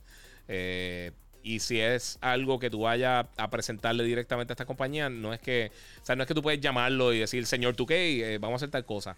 y eso es, para cuidarse de las demandas y cuidarse de los problemas de, de lo que es el eh, la licencia creativa que tú puedas tener o que puedan tener ellos. Así que yo sé que es complicado, yo sé que eh, a uno le encanta, uno a veces tiene ideas y dice, oye, si hicieran esto con este juego estaría bien cool. Pero eh, es parte de mano, no sé. Eh, de verdad, me encantaría decirte que, se puede hacer así, pero no. es algo que ninguna de esas compañías van, a hacer. Eh, mira, hace falta más juegos single player en estos momentos, dice Jonathan eh, BCN. Pues mira, hay un montón. Ahora hay un montón de juegos single player. Eh, te diría que yo creo que la mayoría de los juegos que están saliendo son single player en vez de multiplayer. Multiplayer está bien saturado con los Battle Royale, con los Call of Duty, con los Battlefield, con los juegos de deporte. Eh, pero entonces tenemos, si quieres jugar algo single player brutal, of Tsushima, eh, Returnal, The Last of Us. estoy pensando Ratchet Clank, por supuesto. Miles Morales, Spider-Man, este, Demon Souls. Y mala mía que no mencioné nada de Xbox, pero es que Xbox no ha tirado nada hace mucho tiempo. Orion de Blind Forest. Eh, o sea, Nintendo la mayoría de las cosas que tira son, son single player. Eh, hay, mucho contenido single player. Depende de lo que estés buscando, el tipo de juego que busques, porque varía muchísimo. eh mira, también viene el DLC de Black Panthers para Avengers. ¿Qué piensas de eso? Eh, yo no sé, mano. No sé. De verdad no sé. Ya, a mí, a mí de verdad me gustó el single player de, de, de Avengers. Que por sí, esta, esta camisa es de Avengers. Desde, me la enviaron con el juego. Enviaron la camisita ahí de, con la de Avengers. Pero eh, no sé, no, sé si ya me interesa realmente. Eh, ni lo de Spider-Man, que van a tirar lo de Spider-Man, no se ha visto nada de eso, no sé. Mira, ¿dónde puedo conseguir el, Atari VCS? Dice Kelly Rivera Dávila. Yo creo que en la misma página de ellos se consigue. Eh, no me acuerdo la página exactamente. Yo me aguantaría. Yo no, yo no he visto nada positivo de esa consola. Ya, ya mucho tiempo dando bandazos. Yo, yo pienso que está ridículamente cara para lo que es. y yo tuve Atari. Y y a mí, cuando la primera vez que la anunciaron, yo, yo tenía una cita para verla en E3. Y fuimos y no la tenían, no tenía nada. No, nos cancelaron la cita porque no tenían nada que enseñar. Y ahí yo dije, mm, eso está medio el garete. Eric Joel, Giga, ¿tú crees que Marvel haga una serie animada Flow Invincible con gore extremo, pero con Marvel characters? Eh, bueno, se supone que, por ejemplo, eh, Deadpool va a ser eh, R. Yo imagino que lo que van a hacer es o hacer una, una sección en Disney Plus para adultos o tirarlo a través de Hulu, que es lo que pueden hacer también, como básicamente tiene el mismo package, eh, lo puede hacer ahí. Eh, eh, Giga, ¿crees que Resident Evil la serie eh, termina el primer episodio? casi ahora duro, me gustó, es como después del 4. Sí, no la he visto todavía, tengo que verla. Peter King dice Milwaukee o Phoenix, hoy Giga. Bueno, yo creo que Phoenix. sinceramente, y te voy a decir una cosa. Yo odiaba a Chris Paul porque él, él, siempre era un dolor de cabeza cuando, cuando jugaba contra San Antonio. Pero, mano, se lo merece. De verdad que se lo merece. Ha sido un fajón. Y lo odiaba porque, porque, porque no hacía la vida imposible. No es que me cayera mal ni nada de eso. Era, era, era un jugador problemático. Siempre daba problemas. Este, cuando estaba con los, cuando estaba con los Clippers, cuando estuvo con New Orleans. Eh, siempre, siempre ha sido bien difícil jugar contra él. Este, pero, mano, se lo merece. Y se nota que él tiene el drive para llegar ahí. Eh, yo no creo que nunca fue culpa de él realmente que nunca llegaran a las finales. Es que le tocaron un montón de equipos bien fuertes. Él, llegó a una era bien, bien difícil. Lo mismo le pasó a Iverson. Que llegaron a una era bien complicada, llenas de, de, talento, con un equipo bien montado. En el caso de Iverson contra los, eh, los Spurs y los Lakers de esa era. Este, y obviamente eh, los diferentes equipos que habían en el este para ese tiempo, que no me recuerdo, creo que los Celtics. Eh, y mano, tuvieron mala suerte, nunca estuvieron en, en, en, la posición para llegar ahí. O sea que yo espero que gane. Me gustaría que Janis también, pero la, realidad es que Janis le queda un montón de tiempo. Él, tiene break. Eh, mira, bendiciones y saludos. Siempre pude conseguir el Xbox Series X en Manatí. Y semanal están llegando. Muchas gracias ahí, Chef Edwin. Eh, Ocarina es el mejor Zelda ever, dice Pete King. Eh, a mí me gusta más Wind Waker. Pero sí, está brutal. Es, un juegazo. Pero el, favorito mío es Wind Waker de todos los Zelda. Manu me dice eh, por Twitch. Hola, guía, perdona que te diga esto, pero Machiche se llenó la boca hablando de Sony, que si están mal por los indies y el trato que le dan. Sin embargo, hoy Sony se dedicó al Stereo Play, qué ironía. Eh, pero por eso no pasó el, por eso no pasó el muchacho. Pues, pues papi, eh, buena gente. Eh, tiene. Bueno, ¿qué te puedo decir? sí, eso, eso fue algo que yo mencioné ahorita. O sea, todo el mundo está peleando que, que, que, No, que PlayStation está atacando los indies y que no hacen nada con los indies. Entonces hace un, hace un evento de indies y todo el mundo los patea. Por eso no se puede preocupar mucho con, la gente si se molesta o no, porque es que siempre alguien se va a molestar por lo que sea. Tú le dices a alguien buen provecho, alguien lo va a coger como una falta de respeto. Le dices buenos días a alguien, te va a decir de qué, tienen de bueno. O sea, la gente, no hay forma de que todo el mundo esté contento.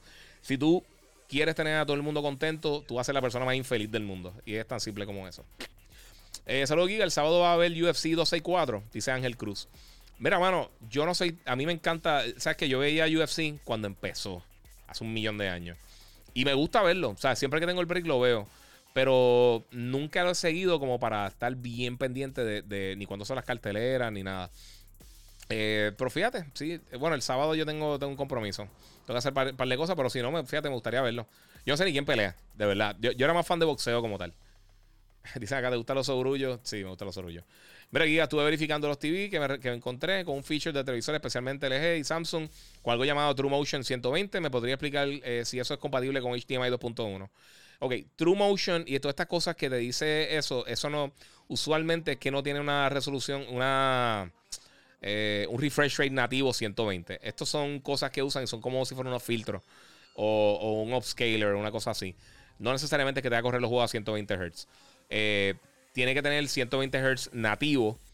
Eh, el 2.1 es para si quieres usarlo con 4K. Si quieres usarlo con, en 1080, como son la mayoría de los juegos que están ahora en mito de las consolas, puedes usar un HDMI 2.0. Eh, y ahí pues todo este funciona. Este. Mira, ¿qué opinas sobre internet de fibra óptica que ahora se ofrece en Puerto Rico? No lo he probado. Me encantaría probarlo. Este, no lo he probado por el momento. pero sí, Aquí tiene que haber un boost, aunque nosotros tenemos una, en promedio, tenemos una velocidad bien alta eh, comparado con otras partes del mundo, pero como quiera no, no es... Eh, puede mejorar, puede mejorar. Este... Este, Hello Giga dice Daniel Pérez. Mira, no te levantas eh, sospecha que aún no que aún nada de la expansión interna a nueve meses después. No. y lo he mencionado muchas veces. Esto, esto es algo que se mencionó en, en, el deep dive del PlayStation con Mark Cerny. Y él indicó que esto podría llegar mucho más adelante. Este, porque ellos no están haciendo, ellos no hacen su propia memoria eh, para en cuanto a SSD. Ellos cuentan con otras compañías que lo hagan. Y realmente yo creo que más que nada tiene que ver con lo de los semiconductores. Porque esto afecta literalmente todo. Y lo, recuerda, los M2, eh, los M2 drives que utilizaría la consola están dentro de todas estas cosas que, que necesitan semiconductores y tienen que llenar uno, uno o sea, tiene que ser compatible, tiene que tener unas velocidades y tiene que tener una arquitectura que sea compatible con el Play 5. Ellos van a estar haciendo pruebas, van a estar dando los detalles. Yo esperaría que pronto lo digan. Eh, pero no, no, tampoco es como que algo sospechoso. Eso no tiene que ver nada con. Eh, no, son cosas que no están. O sea, ahora mismo no están. O sea, las consolas. Mira, mira lo, mucho que están vendiendo las consolas ahora mismo. Y no se consiguen. Y no es que ellos no quieran. No, no, una, no es una conspiración que no quieran tener las consolas en el mercado. Al contrario.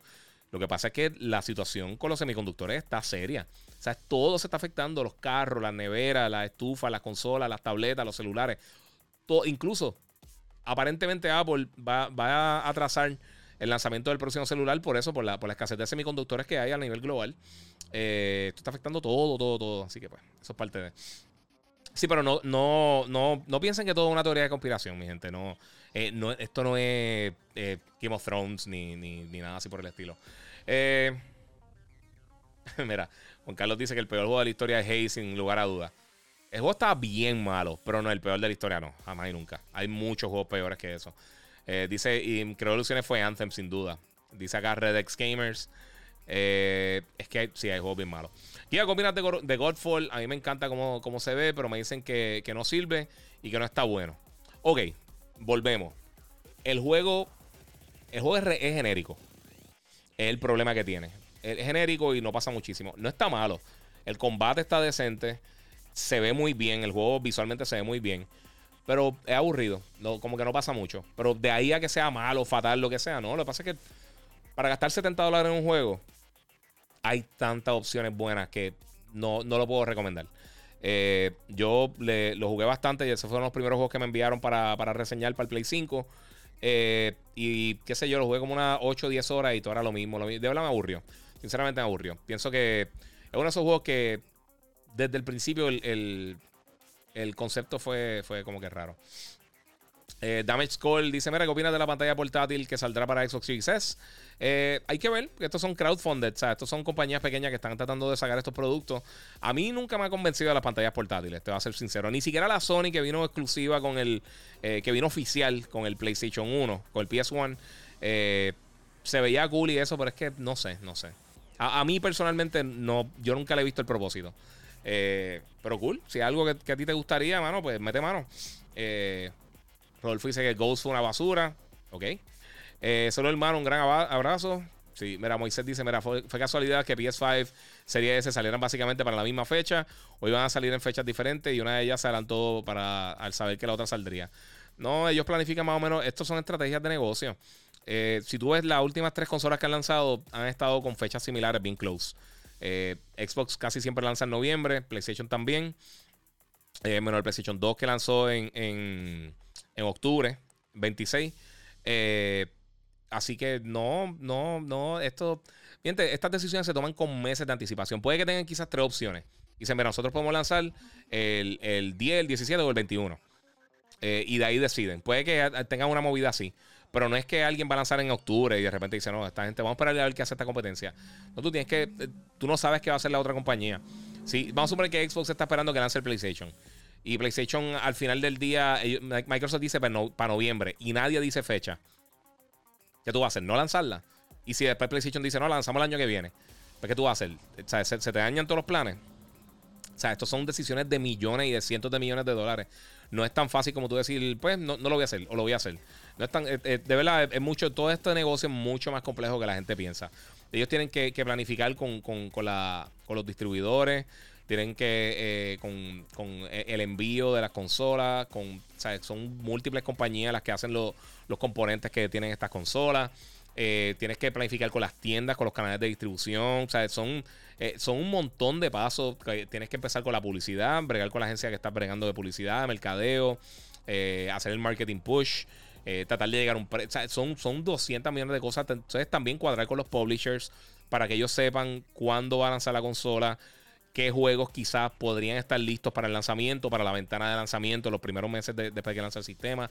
Es bien complicado. O sea, no. E, estas decisiones, ninguna decisión de estas se, se tardan, decía así. mira, mira la cámara. Es lo que dijo ahorita, papi, estoy por acá. ¿Qué opinas de un nuevo Socom? A mí me encantaría, mano. A mí me encanta. Eh, mira, juegos de boxeo, Giga, ¿sabes algo? No, mano, el que viene el, el de Esports Boxing Championship. Eh, tiene un roster bien grande. tendría que probarlo, porque de verdad que no, no, por alguna razón no me convence. Nada en contra del juego, nada, y, a mí me encanta el boxeo, pero nada por el momento. Eh, pero, ¿cuándo otro podcast con Chente? Hoy me escribió. No sé cuándo, pero pronto vamos a estar haciendo un podcast bien cool. Este, mira, ¿qué está pasando con la serie de God of War? Nada, lo están desarrollando. El, último es la el juego más exitoso de la serie. Es de los juegos más exitosos en cuanto a premiaciones de todos los tiempos. Eh, sea, de lo mejor he recibido a nivel crítico de todos los tiempos. Eh, muy bien. O sea, no podría, ahora mismo no podría estar mejor God of War. O sea, hay poca franquicia. O sea, yo creo que The Last of Us, God of War eh, y, y Zelda son lo, más seguro las tres franquicias que mejor expectativas tienen. O sea, el que el público mejor expectativas tienen de ella. A nivel crítico y a nivel del público. Eh, God of War no podría estar mejor. Está en desarrollo. Cuando salga, pues cool. Pero está hasta ahí. Eh, si eres fan de boxeo, eh, por favor, sabe algo de juego de boxeo. Sí, eso es lo que estaba hablando. O sea, para tener más de 100 boxeadores, tiene, tiene eh, eh, boxeadoras, boxeadores.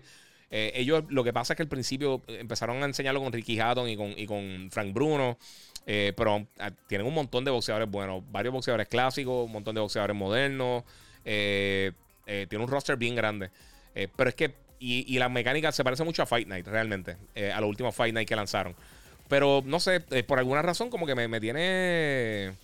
No confío, no, sé por qué, pero no confío mucho en el juego, pero hay que ver. Eh, mira, ¿sabes cuándo sale PlayStation Home? Eso no viene nada de PlayStation Home. Eso no... Ellos están haciendo unas betas internas de unas cosas hace tiempito, pero yo no creo que lo tiren. Y si lo tiran, eso es algo que tirarían más adelante. Eh, ¿Has visto la película de Roaring Kenshin live action? No, mano. Y la, la, puse en el queue recientemente. Este. Ah, Conor con un tipo. Sí, sé que viene Conor McGregor, viene estos días. Eh, mira, en el, despelote tiene una sección de gaming. Sí, todos los días. Todos los días hay una sección de gaming en el despelote. Eh, dijiste que te gusta el boxeo, que crees del juego eSports Boxing Club. Eh, sí, eso es lo que está mencionando. No sé por qué no me convence. No sé. Cuando empieza a mencionar el juego, me siento como si estuviera en GameStop. El saludo. Papi, ya tú sabes, papá. Eh, mira, comentario en el último episodio de Loki. A mí me encantó. A mí me pareció brutal. La serie me ha gustado muchísimo. Tuvo un capítulo el donde están hace como dos episodios, si no me equivoco. Que para mí no fue el mejor, pero de verdad ha estado bien buena la serie. Está bien, bien interesante. Eh, ¿Qué te parece el juego de Avatar? Eh, yo no soy loco con. Eh, bueno, si está hablando de Avatar, la de James Cameron. se ve interesante. Hay que esperar, porque ahora mismo no tenemos muchos detalles del título. me llama la atención, me lo jugaría. A mí, Avatar, sinceramente, no me importa mucho. yo la, cuando tire las películas las veré pero yo no estoy entusiasmado por verla. A mí no me importa. La, historia de Avatar a mí. eh, Avatar estuvo cool porque fue una experiencia. O sea, era a, nivel técnico, no había nada así. Pero, pero sí. Glorious Purpose, dicen por acá. Para los fanáticos de, de, Loki. Sí, mano, Marvel eh, con la serie ahora mismo están sólidos, mano. Porque Winter Soldier estuvo buena. Loki estuvo buena. Y WandaVision también estuvo buena. What If se ve brutal. Eh, por ahí viene la de Hawkeye también este año. Viene She-Hulk, viene Moon Knight. Viene eh, Secret Wars. yo estoy bien entusiasmado con todo lo que viene por ahí de Marvel. Mira, eh. Sí, Pitkin. Sí, ahorita hablé, a, ahorita hablé a fondo de What If. Eh, eh, ahora mismo de Marvel es lo más pompido que me tiene. Mira, ¿será que es más fan de PlayStation? Ok. Eh, ¿Pero qué crees de la guerra de Game Pass, Xbox versus comprar los juegos en Play? no es que sea. Y, eso, yo sé que todo el mundo. yo sé que no me creen, pero no es que sea más fan de una de la otra. La cosa es que están. Yo soy fan de los juegos y están saliendo más juegos para PlayStation. Es tan simple como eso. Este. Mira, lo de Game Pass, y esto yo lo he hablado muchísimo. Black Widow está cool. Este. Mira, aquí eh, Luis Me está poniendo puntuación por Black Widow. Yo no creo en las puntuaciones. El, todo el que ponga puntuación no sabe qué está diciendo. Eh, pero mira, eh, el, problema, Game Pass es una buena oferta para personas que quieran, obviamente, que quieran pagar una suscripción y jugar todas estas cosas. Y el que venga a comparar con Netflix, realmente no es una comparación real. Porque las películas, la mayoría de las películas y las series que están en Netflix estuvieron primero en otro sitio. A menos de que ya la creen internamente, eh, estuvieron primero en otro sitio. O sea, si una película estuvo en el cine, hizo su dinero en el cine, todo lo que pasa en Netflix es un contrato aparte, eso es gravy. Si una serie de televisión estuvo en, en NBC, en HBO lo que sea, hace dinero ahí, entonces pues tienen otras cosas por acá. Eh, y entonces, los juegos no. Los juegos hacen dinero de la primera y ya. Y lo que hemos visto es que la gente en Xbox no está comprando juegos. Eh, esto se estaba viendo desde antes, pero ahora con Game Pass, pues la gente paga Game Pass y pues juega el juego y ya. Este. Yo no sé cómo realmente que está trabajando Microsoft con, los desarrolladores, pero si te están afectando las ventas, eh, vamos a suponer que Microsoft te da 30 millones por, por poner Outriders, por darte un ejemplo, en, Game Pass. Eh, tú tienes que sacar cuenta de cuánto quizás tú hubieras perdido en venta. Eh, porque mucha gente, recuerda, al tener toda esta variedad de juegos, el problema es que no todo el mundo les le dedica mucho tiempo. Los prueba, pero como los tienen ahí, pues quizás juegan dos o tres horas y los dejan. Para este tipo de juegos, específicamente los que son eh, los que son persistentes, mundo, mundos persistentes, tú necesitas que la gente siga jugando. Y para apoyar a estudios como tal, es bien importante tú comprarle los juegos. Porque tú no vas a saber si. Vamos a suponer que tú eres un estudio pequeño. Eh, como, qué sé yo, eh, no sé, como la gente MHPR, no me recuerdo cómo se llama nunca, eh, como los de Cuphead. Si tú lo hubieras tirado gratis desde el principio, tú no sabes realmente cuál es, si, qué tan exitoso hubiera sido si lo hubieras vendido. Eh, y yo creo que a la larga eso afecta a los desarrolladores. Además de que Game Pass no le está dejando dinero a Microsoft. Eso quiere decir que ellos, le pagan a esos desarrolladores. No sé si después de cierta cantidad le siguen pagando o lo que sea. Pero Microsoft de algún lado tiene que coger dinero. Y la consola, la, la, marca de consolas que menos sistemas tiene en el mercado es Xbox. Y yo sé que mucha gente dice, ah, está en PC. Sí, pero en PC realmente tampoco es negocio. Porque yo sé que tú pagas menos y puedes tener Xbox Game Pass para PC. El roster de juegos de Game Pass en PC no es tan bueno eh, como lo es en consola. Y en Game Pass, o sea, en PC tienes que competir contra Google Games, contra el Epic Game Store, contra Steam y toda la oferta y los juegos gratis que tiran.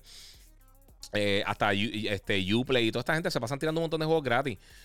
Y no tienes que estar pagando una suscripción con ninguna de esas, con ninguna de esas compañías. Puede que Google Games a veces te tiene esta oferta que por 10 dólares tienes 30 juegos. Eh, tienes, puedes coger 30 juegos de Star Wars, o 15 o 20, lo que sea. Y entonces, en PC es otro mercado totalmente. Yo creo que, eso, eso es uno de los problemas graves que va a tener eventualmente Game Pass. Eh, ellos están haciendo eso principalmente porque realmente de las tres compañías ellos son los menos exitosos. Nintendo no necesita hacer eso porque los juegos de ellos venden. Sony no necesita hacer eso porque los juegos de ellos venden. La consola que más videojuegos ha vendido en la historia de la industria es el PlayStation 4. Ninguna consola ha vendido más, videojuegos en dinero y en unidades que el PlayStation 4. Eh, y eso le deja un montón de dinero a Sony. La compañía de videojuegos que más dinero genera es Sony, es PlayStation. En cuanto a las divisiones de juegos como tal. O sea, porque Microsoft obviamente tiene más dinero, porque, pero eso es business y office y todas esas cosas. Eh, y enterprise y todos esos revoluciones que tienen. Pero en cuanto a ganancias como tal, quien más gana anual es PlayStation. Con la venta de juegos, con la venta de contenido, con ventas como tal. Eh, estos servicios de, suscripción, uno dice, ah, Game Pass está, se está quedando con el mundo. Ellos tienen que como 15 millones de, de, personas de suscriptores.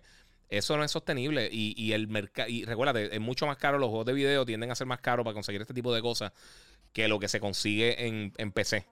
Eh, perdón, en PC, en, en cine. Eh, o sea, ¿cuánto contenido tiene Netflix? Tiene 600 mil series, creo que hay algo así, 400 mil series. Eh, más todo el corillo de películas, más todo el dinero que ellos hacen. Y Netflix está miles de millones de dólares en el boquete. Porque ellos se pasan creando contenido y las ventas no, no igualan los gastos que ellos tienen creando este contenido. Eventualmente se, se, les va a caer el kiosco. Y también, por ejemplo, Disney, todo el contenido de Disney es de ellos. Eh, o sea que ellos hacen el contenido para cine y para Disney Plus. Y no les importa porque el contenido ellos lo están produciendo para Disney Plus. Ellos no, ellos no están pagando regalías de nada. Ellos son dueños de National Geographic, son dueños de Star Wars, son dueños de Marvel, son dueños de, Fox, son dueños de Disney, obviamente. Eh, ABC, las cosas de ESPN, la motora, mi gente, lo, que extrañaban. Eh, son todo eso. Y, entonces ellos no tienen que gastar solo el, la, base de usuarios de. O sea, lo que tú gastas por Disney Plus es 100% dinero que le entra a Disney. Mucho de ese contenido son cosas que ya yo habían creado anteriormente y lo tienen ahí. Así que eh, eh, ellos están haciendo un montón de dinero con eso. HBO eh, también, todo el contenido de ellos, básicamente la mayoría del contenido de ellos es creado por ellos. En el caso de Xbox, con Game Pass, ellos sí tienen sus propiedades ahí. O sea, tienen muchos juegos que ellos tiran ahí. Pero si los juegos grandes que tú vas a generar, con donde más tú generas dinero, son Call of First Party, y los vas a tener ahí, entonces no tienes razón para que la gente siga jugando. Y lo que te digo, yo creo que la gente tiende a jugar menos tiempo juegos específicos cuando tienen más opciones. Si te regalan 10 juegos de Navidad, tú no vas a jugar todos los juegos la misma cantidad de tiempo. Tú te vas a jugar con, jugar con uno, con dos, y los otros dos quizás los probaste y los dejas. Mira, eh, Lionel dice, mira, eh, bueno, Phil comentó en el último podcast que ya Game Pass está dejando ganancias y por eso están poniendo, eh, pudiendo pagar los títulos como Outriders y MLB The Show. Pero tú ves, eso, eh, ahí es que yo no creo eso, porque en los documentos legales oficiales, en el Tribunal Supremo hace un mes, eh, ellos dijeron que no, que no estaba generando dinero y que no estaba cerca de generar dinero. O sea, eso, ahí es que, ahí que llegamos a la, conversación de, qué es lo que te dice alguien de PR y qué es lo que dicen acá. Este, eso no está dejando dinero. Eh, de, verdad, no está dejando dinero. Y pagaron Outriders y pagaron el MLB de Show porque ellos no tienen nada de ellos interno. Este. Sí, ven, Black Google es lo que está diciendo, pero eh, o sea, eso fue, esos son los documentos oficiales que le presentaron al, Supremo. Tú no puedes mentir en esos documentos. Eso está bregando ahí la, el SEC el, este, y, la FTC y todas esas cosas. Tú no puedes mentir y decir, por eso que ellos tuvieron que decir, mira, ninguna de las consolas de Xbox ha generado dinero. Eh, eso es lo que está diciendo acá Phil Spencer, pero no, eh, no, no, es la realidad. los documentos de ellos internos dicen lo contrario y los documentos oficiales que le mostraron al, Supremo versus lo que ellos le dicen a los consumidores. Ellos pueden decir lo que de la boca para afuera, cool. Y sabe una cosa, yo estaba en, todo este reguero y todas estas cosas que han pasado recientemente. Una de las cosas que salió es que cuando pasó lo de Bethesda, ellos dijeron, no, que vamos a estar, vamos a tener un juego disponible para Xbox cada tres meses. Cada tres o cuatro meses vamos a tener un juego nuevo eh, de, los estudios internos.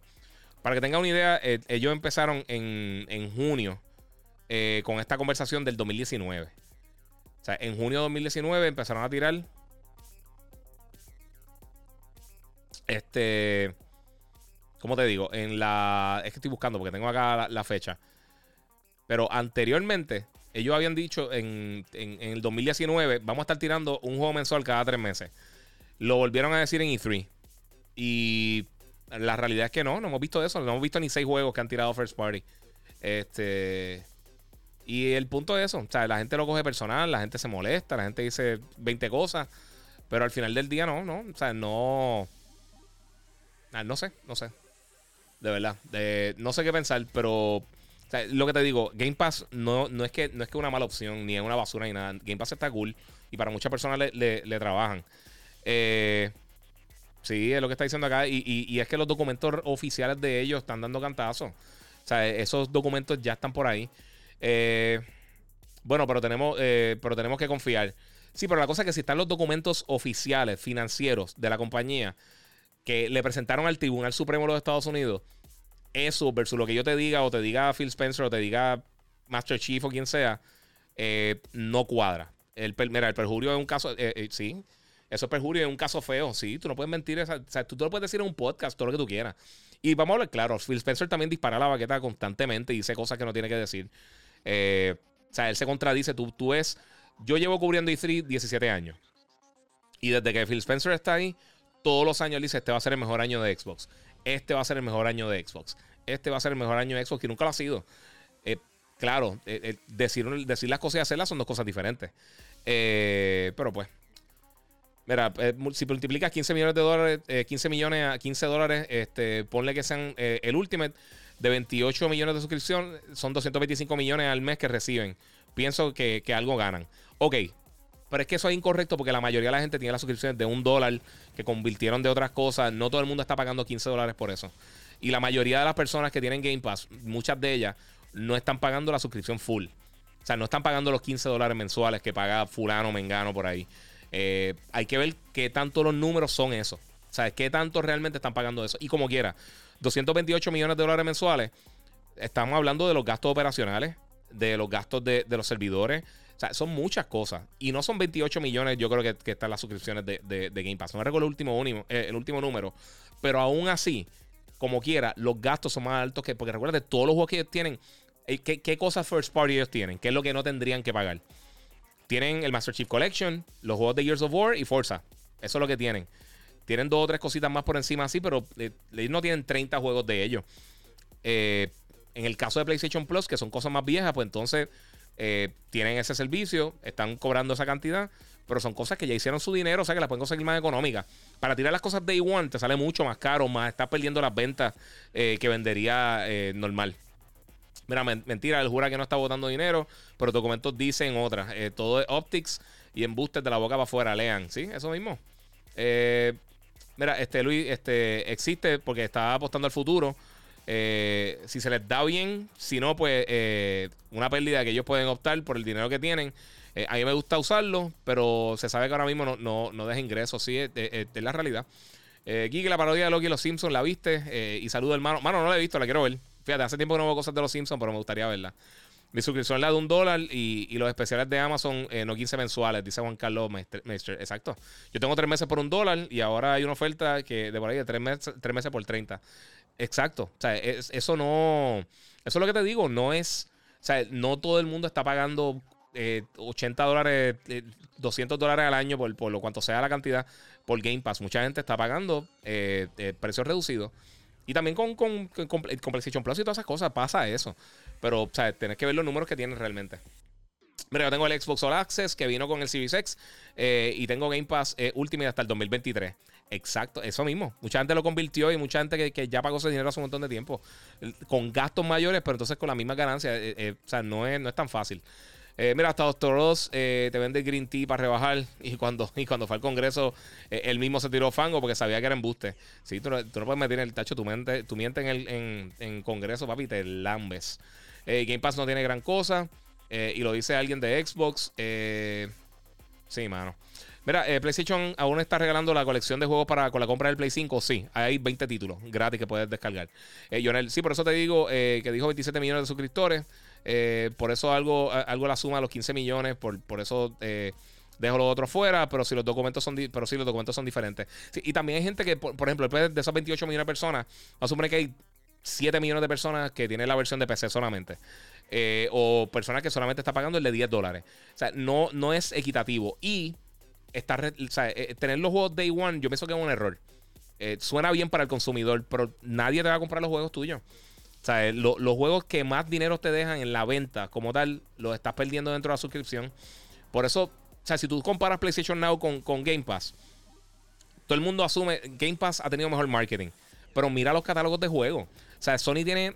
Xbox tiene como 5 o 6 franquicias grandes de ellos y otros títulos bien buenos en Game Pass. Eh, PlayStation tiene casi todas sus franquicias grandes en, PlayStation Now. Y eh, creo que ahora mismo están como en 390 juegos los de Game Pass, algo así, más o menos por ahí esa línea. Eh, PlayStation Now tiene 900 juegos casi. O sea que, sea, si está hablando del value proposition y lo que sea, todo el mundo siempre dice, ah, pero no tiene los juegos Day One. Sí, porque los juegos de, PlayStation Day One están invirtiendo un millón, o sea, decenas de millones de dólares para crearlos. Tú no los vas a tirar ahí para que se pierdan, para que quizás nadie los juegue. Tú los vendes porque eso te vende la consola. Si tú estás en tercer lugar, tú tienes que hacer algún tipo de movida para tratar de que, todo suene bonito y que la gente te compre el sistema. Ninguna generación Microsoft ha sido la consola que más ha vendido. Y es la realidad, ninguna generación. Ellos nunca, solamente una generación fueron segundos de tres. Que fue la primera generación que lanzaron que vendieron casi un millón, dos millones más que el, que el, GameCube. O sea que ellos tienen que tratar de hacer algo para, tratar de llamar a la gente para que vaya para, para la consola. Y eventualmente, yo pienso que si sigue así, porque todo el mundo siempre habla de los chavos de Microsoft, de cuánto dinero tiene la compañía. Pero no importa, porque tú puedes tener la compañía más exitosa del mundo, pero si tienes divisiones que no venden, tú las eliminas. Lo que va a pasar eventualmente con, Google Stadia y lo que pasó con Google Glass y con otras cosas que ha hecho Google. Apple ha hecho, no, sé si ustedes se acuerdan, eh, Apple tenía algo que se llamaba, creo que era Ping, que era, que era como un social network de música eh, a través de iTunes y eso no duró ni un año. Ellos tienen, chavo, eh, ellos tienen dinero para seguir haciéndolo, pero ¿para qué lo hacer si lo que está haciendo es perdiendo dinero? Ellos integran Xbox de alguna otra manera, integran Game Pass con, con, otros dispositivos. Eso, esas cosas funcionan bastante bien. Pero si han probado el cloud, saben que todavía eso le falta décadas para que funcione bien. Eh, yo con 250 megas, no, algo como Forza o un shooter de primera persona, no corren bien. O si lo estás haciendo a través de streaming, con, específicamente no con, no con, con, Xbox Cloud Gaming, eh, todavía eso le falta un montón de tiempo. Y a, todo. O sea, Stadia también le, le, pasa. Le pasa también a, a, a, GeForce Now y todas estas diferentes opciones. Eh, le falta mucho. Eh, mira, Lionel, este, no le busca la otra pata al gato. Game Pass no, no les deja ganancia.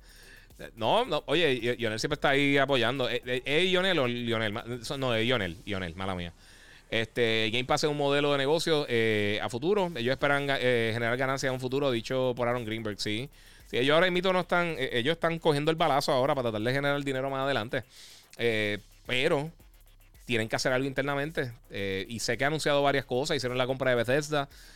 yo lo que siempre he dicho este, es que el, el, problema grande que tiene Microsoft es que no tiene identidad de los juegos que está creando. y la compra de Bethesda tiene un montón de juegos buenos. Pero uno, Bethesda se tarda un montón. Y dos, los juegos de Bethesda son bien similares a lo que tiene Microsoft internamente con, con Halo y Gears. es más o menos la misma estética, es más o menos el mismo, el mismo tipo de juego. Y si tú miras a Nintendo, aunque Nintendo es bien family friendly, pero si tú miras a Nintendo y miras a Sony, ellos tienen un montón de cosas variadas. O sea, Nintendo te tiene los Mario Kart, te tiene los Mario Party, te tiene los, los Smash, te tiene cosas como Luigi's Mansion y te tiene, eh, eh, qué sé yo, Animal Crossing eh, y te hacen cosas weird como Pikmin y, o sea, tienen mucha variedad. PlayStation, o sea, tienen todos estos juegos grandes, gigantescos AAA como, como Ghost y The Last of Us y todas esas cosas. Pero por otro lado, te tienen, te, el video show ya no cuenta porque obviamente está en las otras plataformas, pero también te tienen Gran Turismo, también te tienen cosas como Dreams, te tienen eh, cosas como los juegos de Astrobot, Sackboy. O sea, eh, eh, y tienen una variedad que tienen algo para todo el mundo. tú no tienes que coger solamente un público. Si tú quieres llegar a la masa, tienes que llegar a todos los públicos.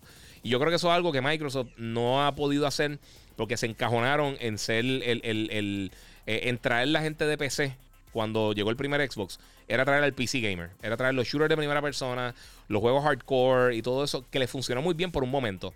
Pero cuando salieron de los estudios principales que ellos tenían, que estaban trabajando con ellos como eh, Epic, eh, Bungie eh, y todas estas compañías, entonces tenían las propiedades, tenían los nombres, pero ya no tenían el talento. Y se quedaron dando vueltas en lo mismo. Por eso es que Forza realmente el único juego que ellos tienen, que la gente de Return 10 y, Playground Games han hecho un trabajo fantástico y de suerte siguen ahí. Que Microsoft fue saliendo de esas compañías, cortando costos y cogiendo compañías más pequeñas que trabajaran estos proyectos grandes y la mayoría de ellos no han dado pie con bola. Eh, solamente uno de los Gears of War, desde que está People Can Fly, ha bregado bien. Eh, o sea, y hay que ver qué van a hacer con los otros estudios, porque está bien, tienen todas estas franquicias que vienen por ahí, Fable y todas esas cosas. Ellos no han demostrado que, pueden consistentemente tirar productos de alta calidad. Y es la realidad. Eh, la promesa de que vienen, excelente. Pero que tienes que darme algo más que la promesa. Es lo mismo que está pasando con las películas de DC. Y, lo, y, eh, y, volvemos y caemos en, la misma, en el mismo rollo con todas estas cosas, pero al final del día pasa eso con, las películas. Tú dices, eh, Marvel va a tirar ahora Black Widow. Yo sé que la mayoría de la gente dice, estará cool, pero se inclinan más a que puede que esté cool que puede que no esté cool. Sale algo de DC un Shazam o eh, Suicide Squad o lo que sea. Y va a haber más personas que dicen, mm, no sé si verla. Y entonces ahí es que está el problema. Y lo vimos con Justice League. Eh, o sea, una película con los personajes más. o sea, los personajes más reconocidos del mundo están ahí con Mickey Mouse y con Bart Simpson y con lo que sea que tenga Marvel. Eh, que realmente el único que era así de reconocible de Marvel era Spider-Man antes. Este, pero Batman, Superman, Wonder Woman, Flash. O sea, todos esos personajes son más conocidos que la mayoría de los personajes de cualquier, de, de cualquier cosa, con la excepción de Darth Vader y los otros que mencioné. Y entonces, ¿qué pasa? Entonces, tienes todas estas propiedades, pero ¿quién se acuerda cuando Fable era bueno? Sea, ¿hace cuántos años realmente no tenemos un Fable bueno? Gears of War, de los últimos tres juegos, realmente el, último estuvo bien bueno. Pero sigue siendo más de lo mismo. O sea, tú vas a traer un público nuevo con, tirando lo mismo. Eh, y eso es algo que, que, Nintendo, con el nivel de calidad que tiene, si tú tienes el nivel de calidad de Nintendo, tú lo puedes hacer. En el caso de PlayStation, ellos siempre, todas las generaciones, te cambian. Eh, Naughty Dog llevó generaciones con Crash, después con Jack and Daxter, después con, con, con Uncharted, después con The Last of Us. Eh, y hemos visto la evolución de muchos de esos estudios. Este, Horizon, eh, o sea, Guerrilla Games, con, primero con Killzone, después con Horizon. Vimos Soccer Punch eh, con Infamous y antes de eso con Sly Cooper. Y entonces lo vemos ahora con Gozo Tsushima. Y hemos visto que ellos le dan la oportunidad y crean nuevas propiedades que son exitosas porque la, saben la calidad y le dan el tiempo a los desarrolladores y tienen talento dentro de sus estudios para poder crear cosas nuevas y que la gente diga, mira, ¿sabes qué? Sí, lo va a tratar. Porque se ve brutal y, y ya tiene una confianza de que va a tener un nivel de calidad que incluso juegos que son decentes, como Days Gone, los patean simplemente porque no son unos juegos gigantescos AAA. Son juegos buenos, porque Days Gone tampoco está malo. Lo que pasa es que si lo comparas con Spider-Man y con Tsushima y con The Last of Us y con God of War, eh, No, no, no llega a ese nivel. Pero sí es un problema. Eh, mira, eh, yo la tuve, para mí fue mala. de hecho, estoy intentando conseguir otra y hasta, y hasta los 200 dólares. No sé qué está hablando por aquí. Mira, pero también en PlayStation 5 casi no juego para este año, dice Xavier Soto. Está bien, pero desde que salió el PlayStation 5, ya hemos tenido Returnal, ya hemos tenido, eh, eh, tuvimos exclusivos solamente, sean buenos o no. Hemos tenido Returnal, hemos tenido este Ratchet Clank, hemos tenido Demon Souls, hemos tenido eh, Astrobot que viene con la consola, pero pues eso es parte de él, sigue siendo un juego. y ahora, y como quiera, aunque sean solamente dentro de la plataforma de PlayStation, que no estén en otras consolas, porque obviamente todo lo de Xbox está en, todas las, está en PC también. Disculpen, está en PC también. Pero si saca eso, o sea, si dice sola, o sea, no está Nintendo, eh, o sea, eh, Nintendo, Xbox y Microsoft. Juegos que solamente están en una plataforma.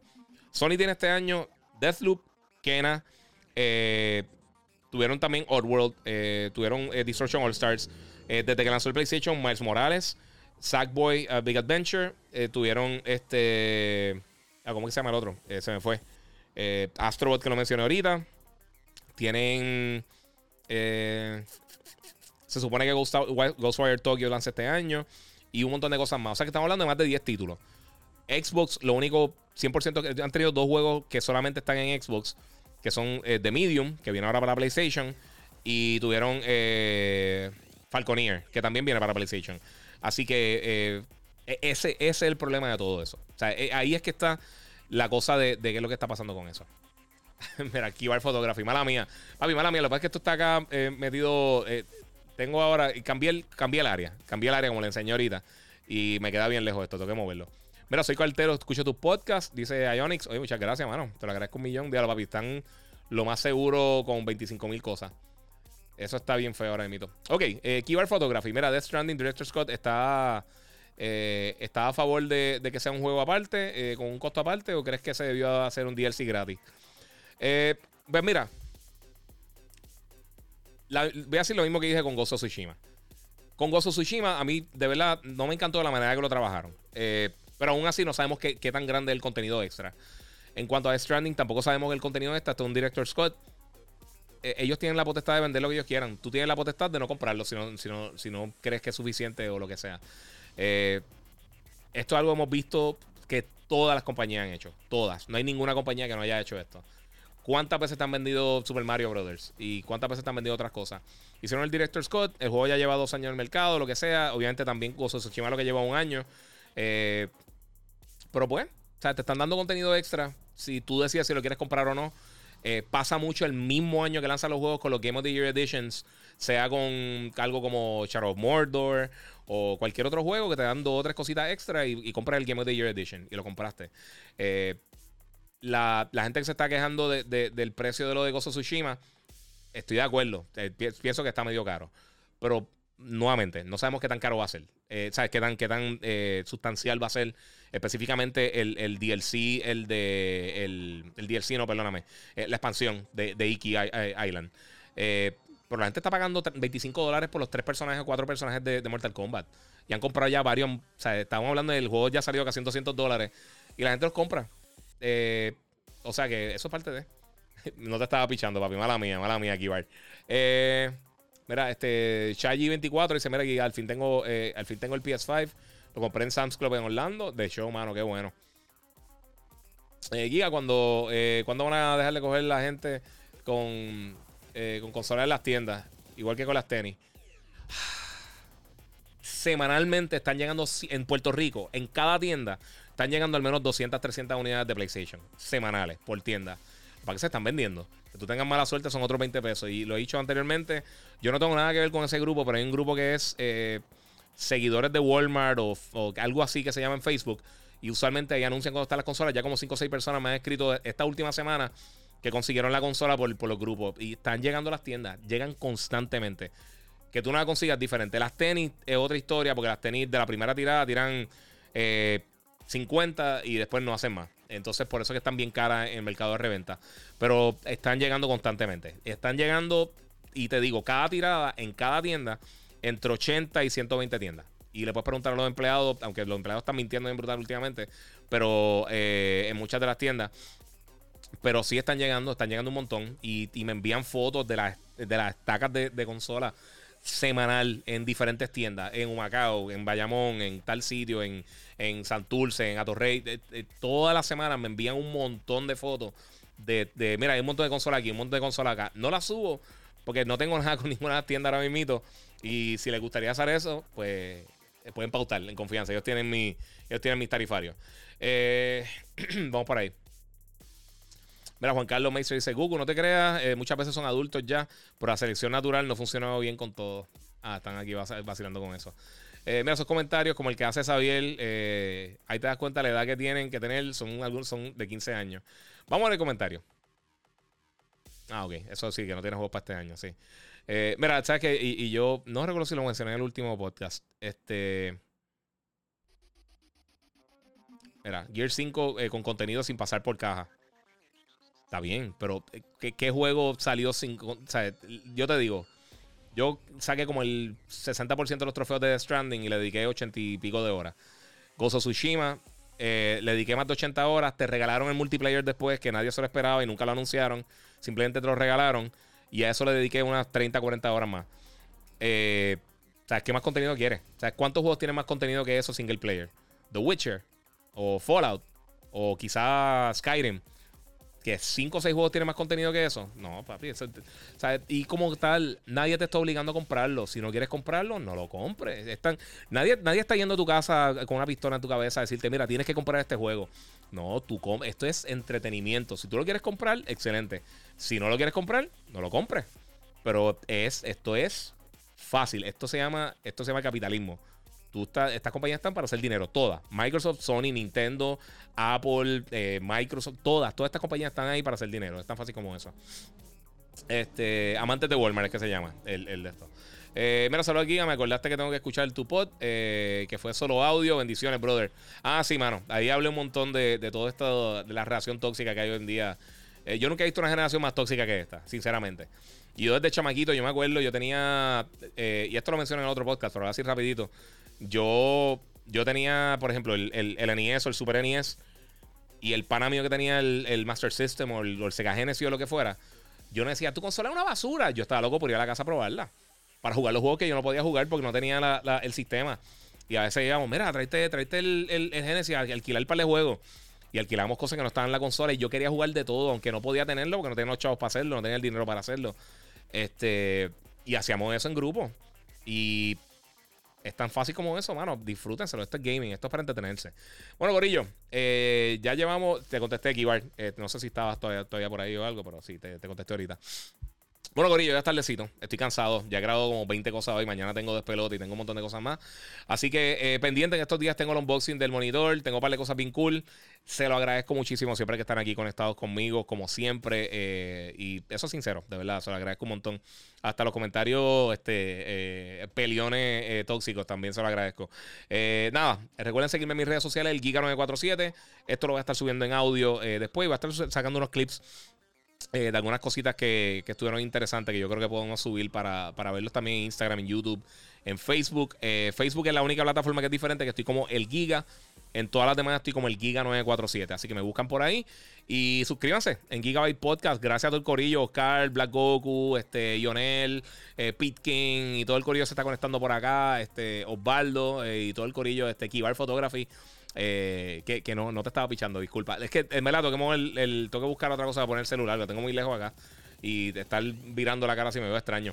Eh, pero sí, muchas gracias, Corillo. Eh, se lo agradezco un montón. Así que buenas noches. Y como les digo siempre, Corillo, seguimos jugando.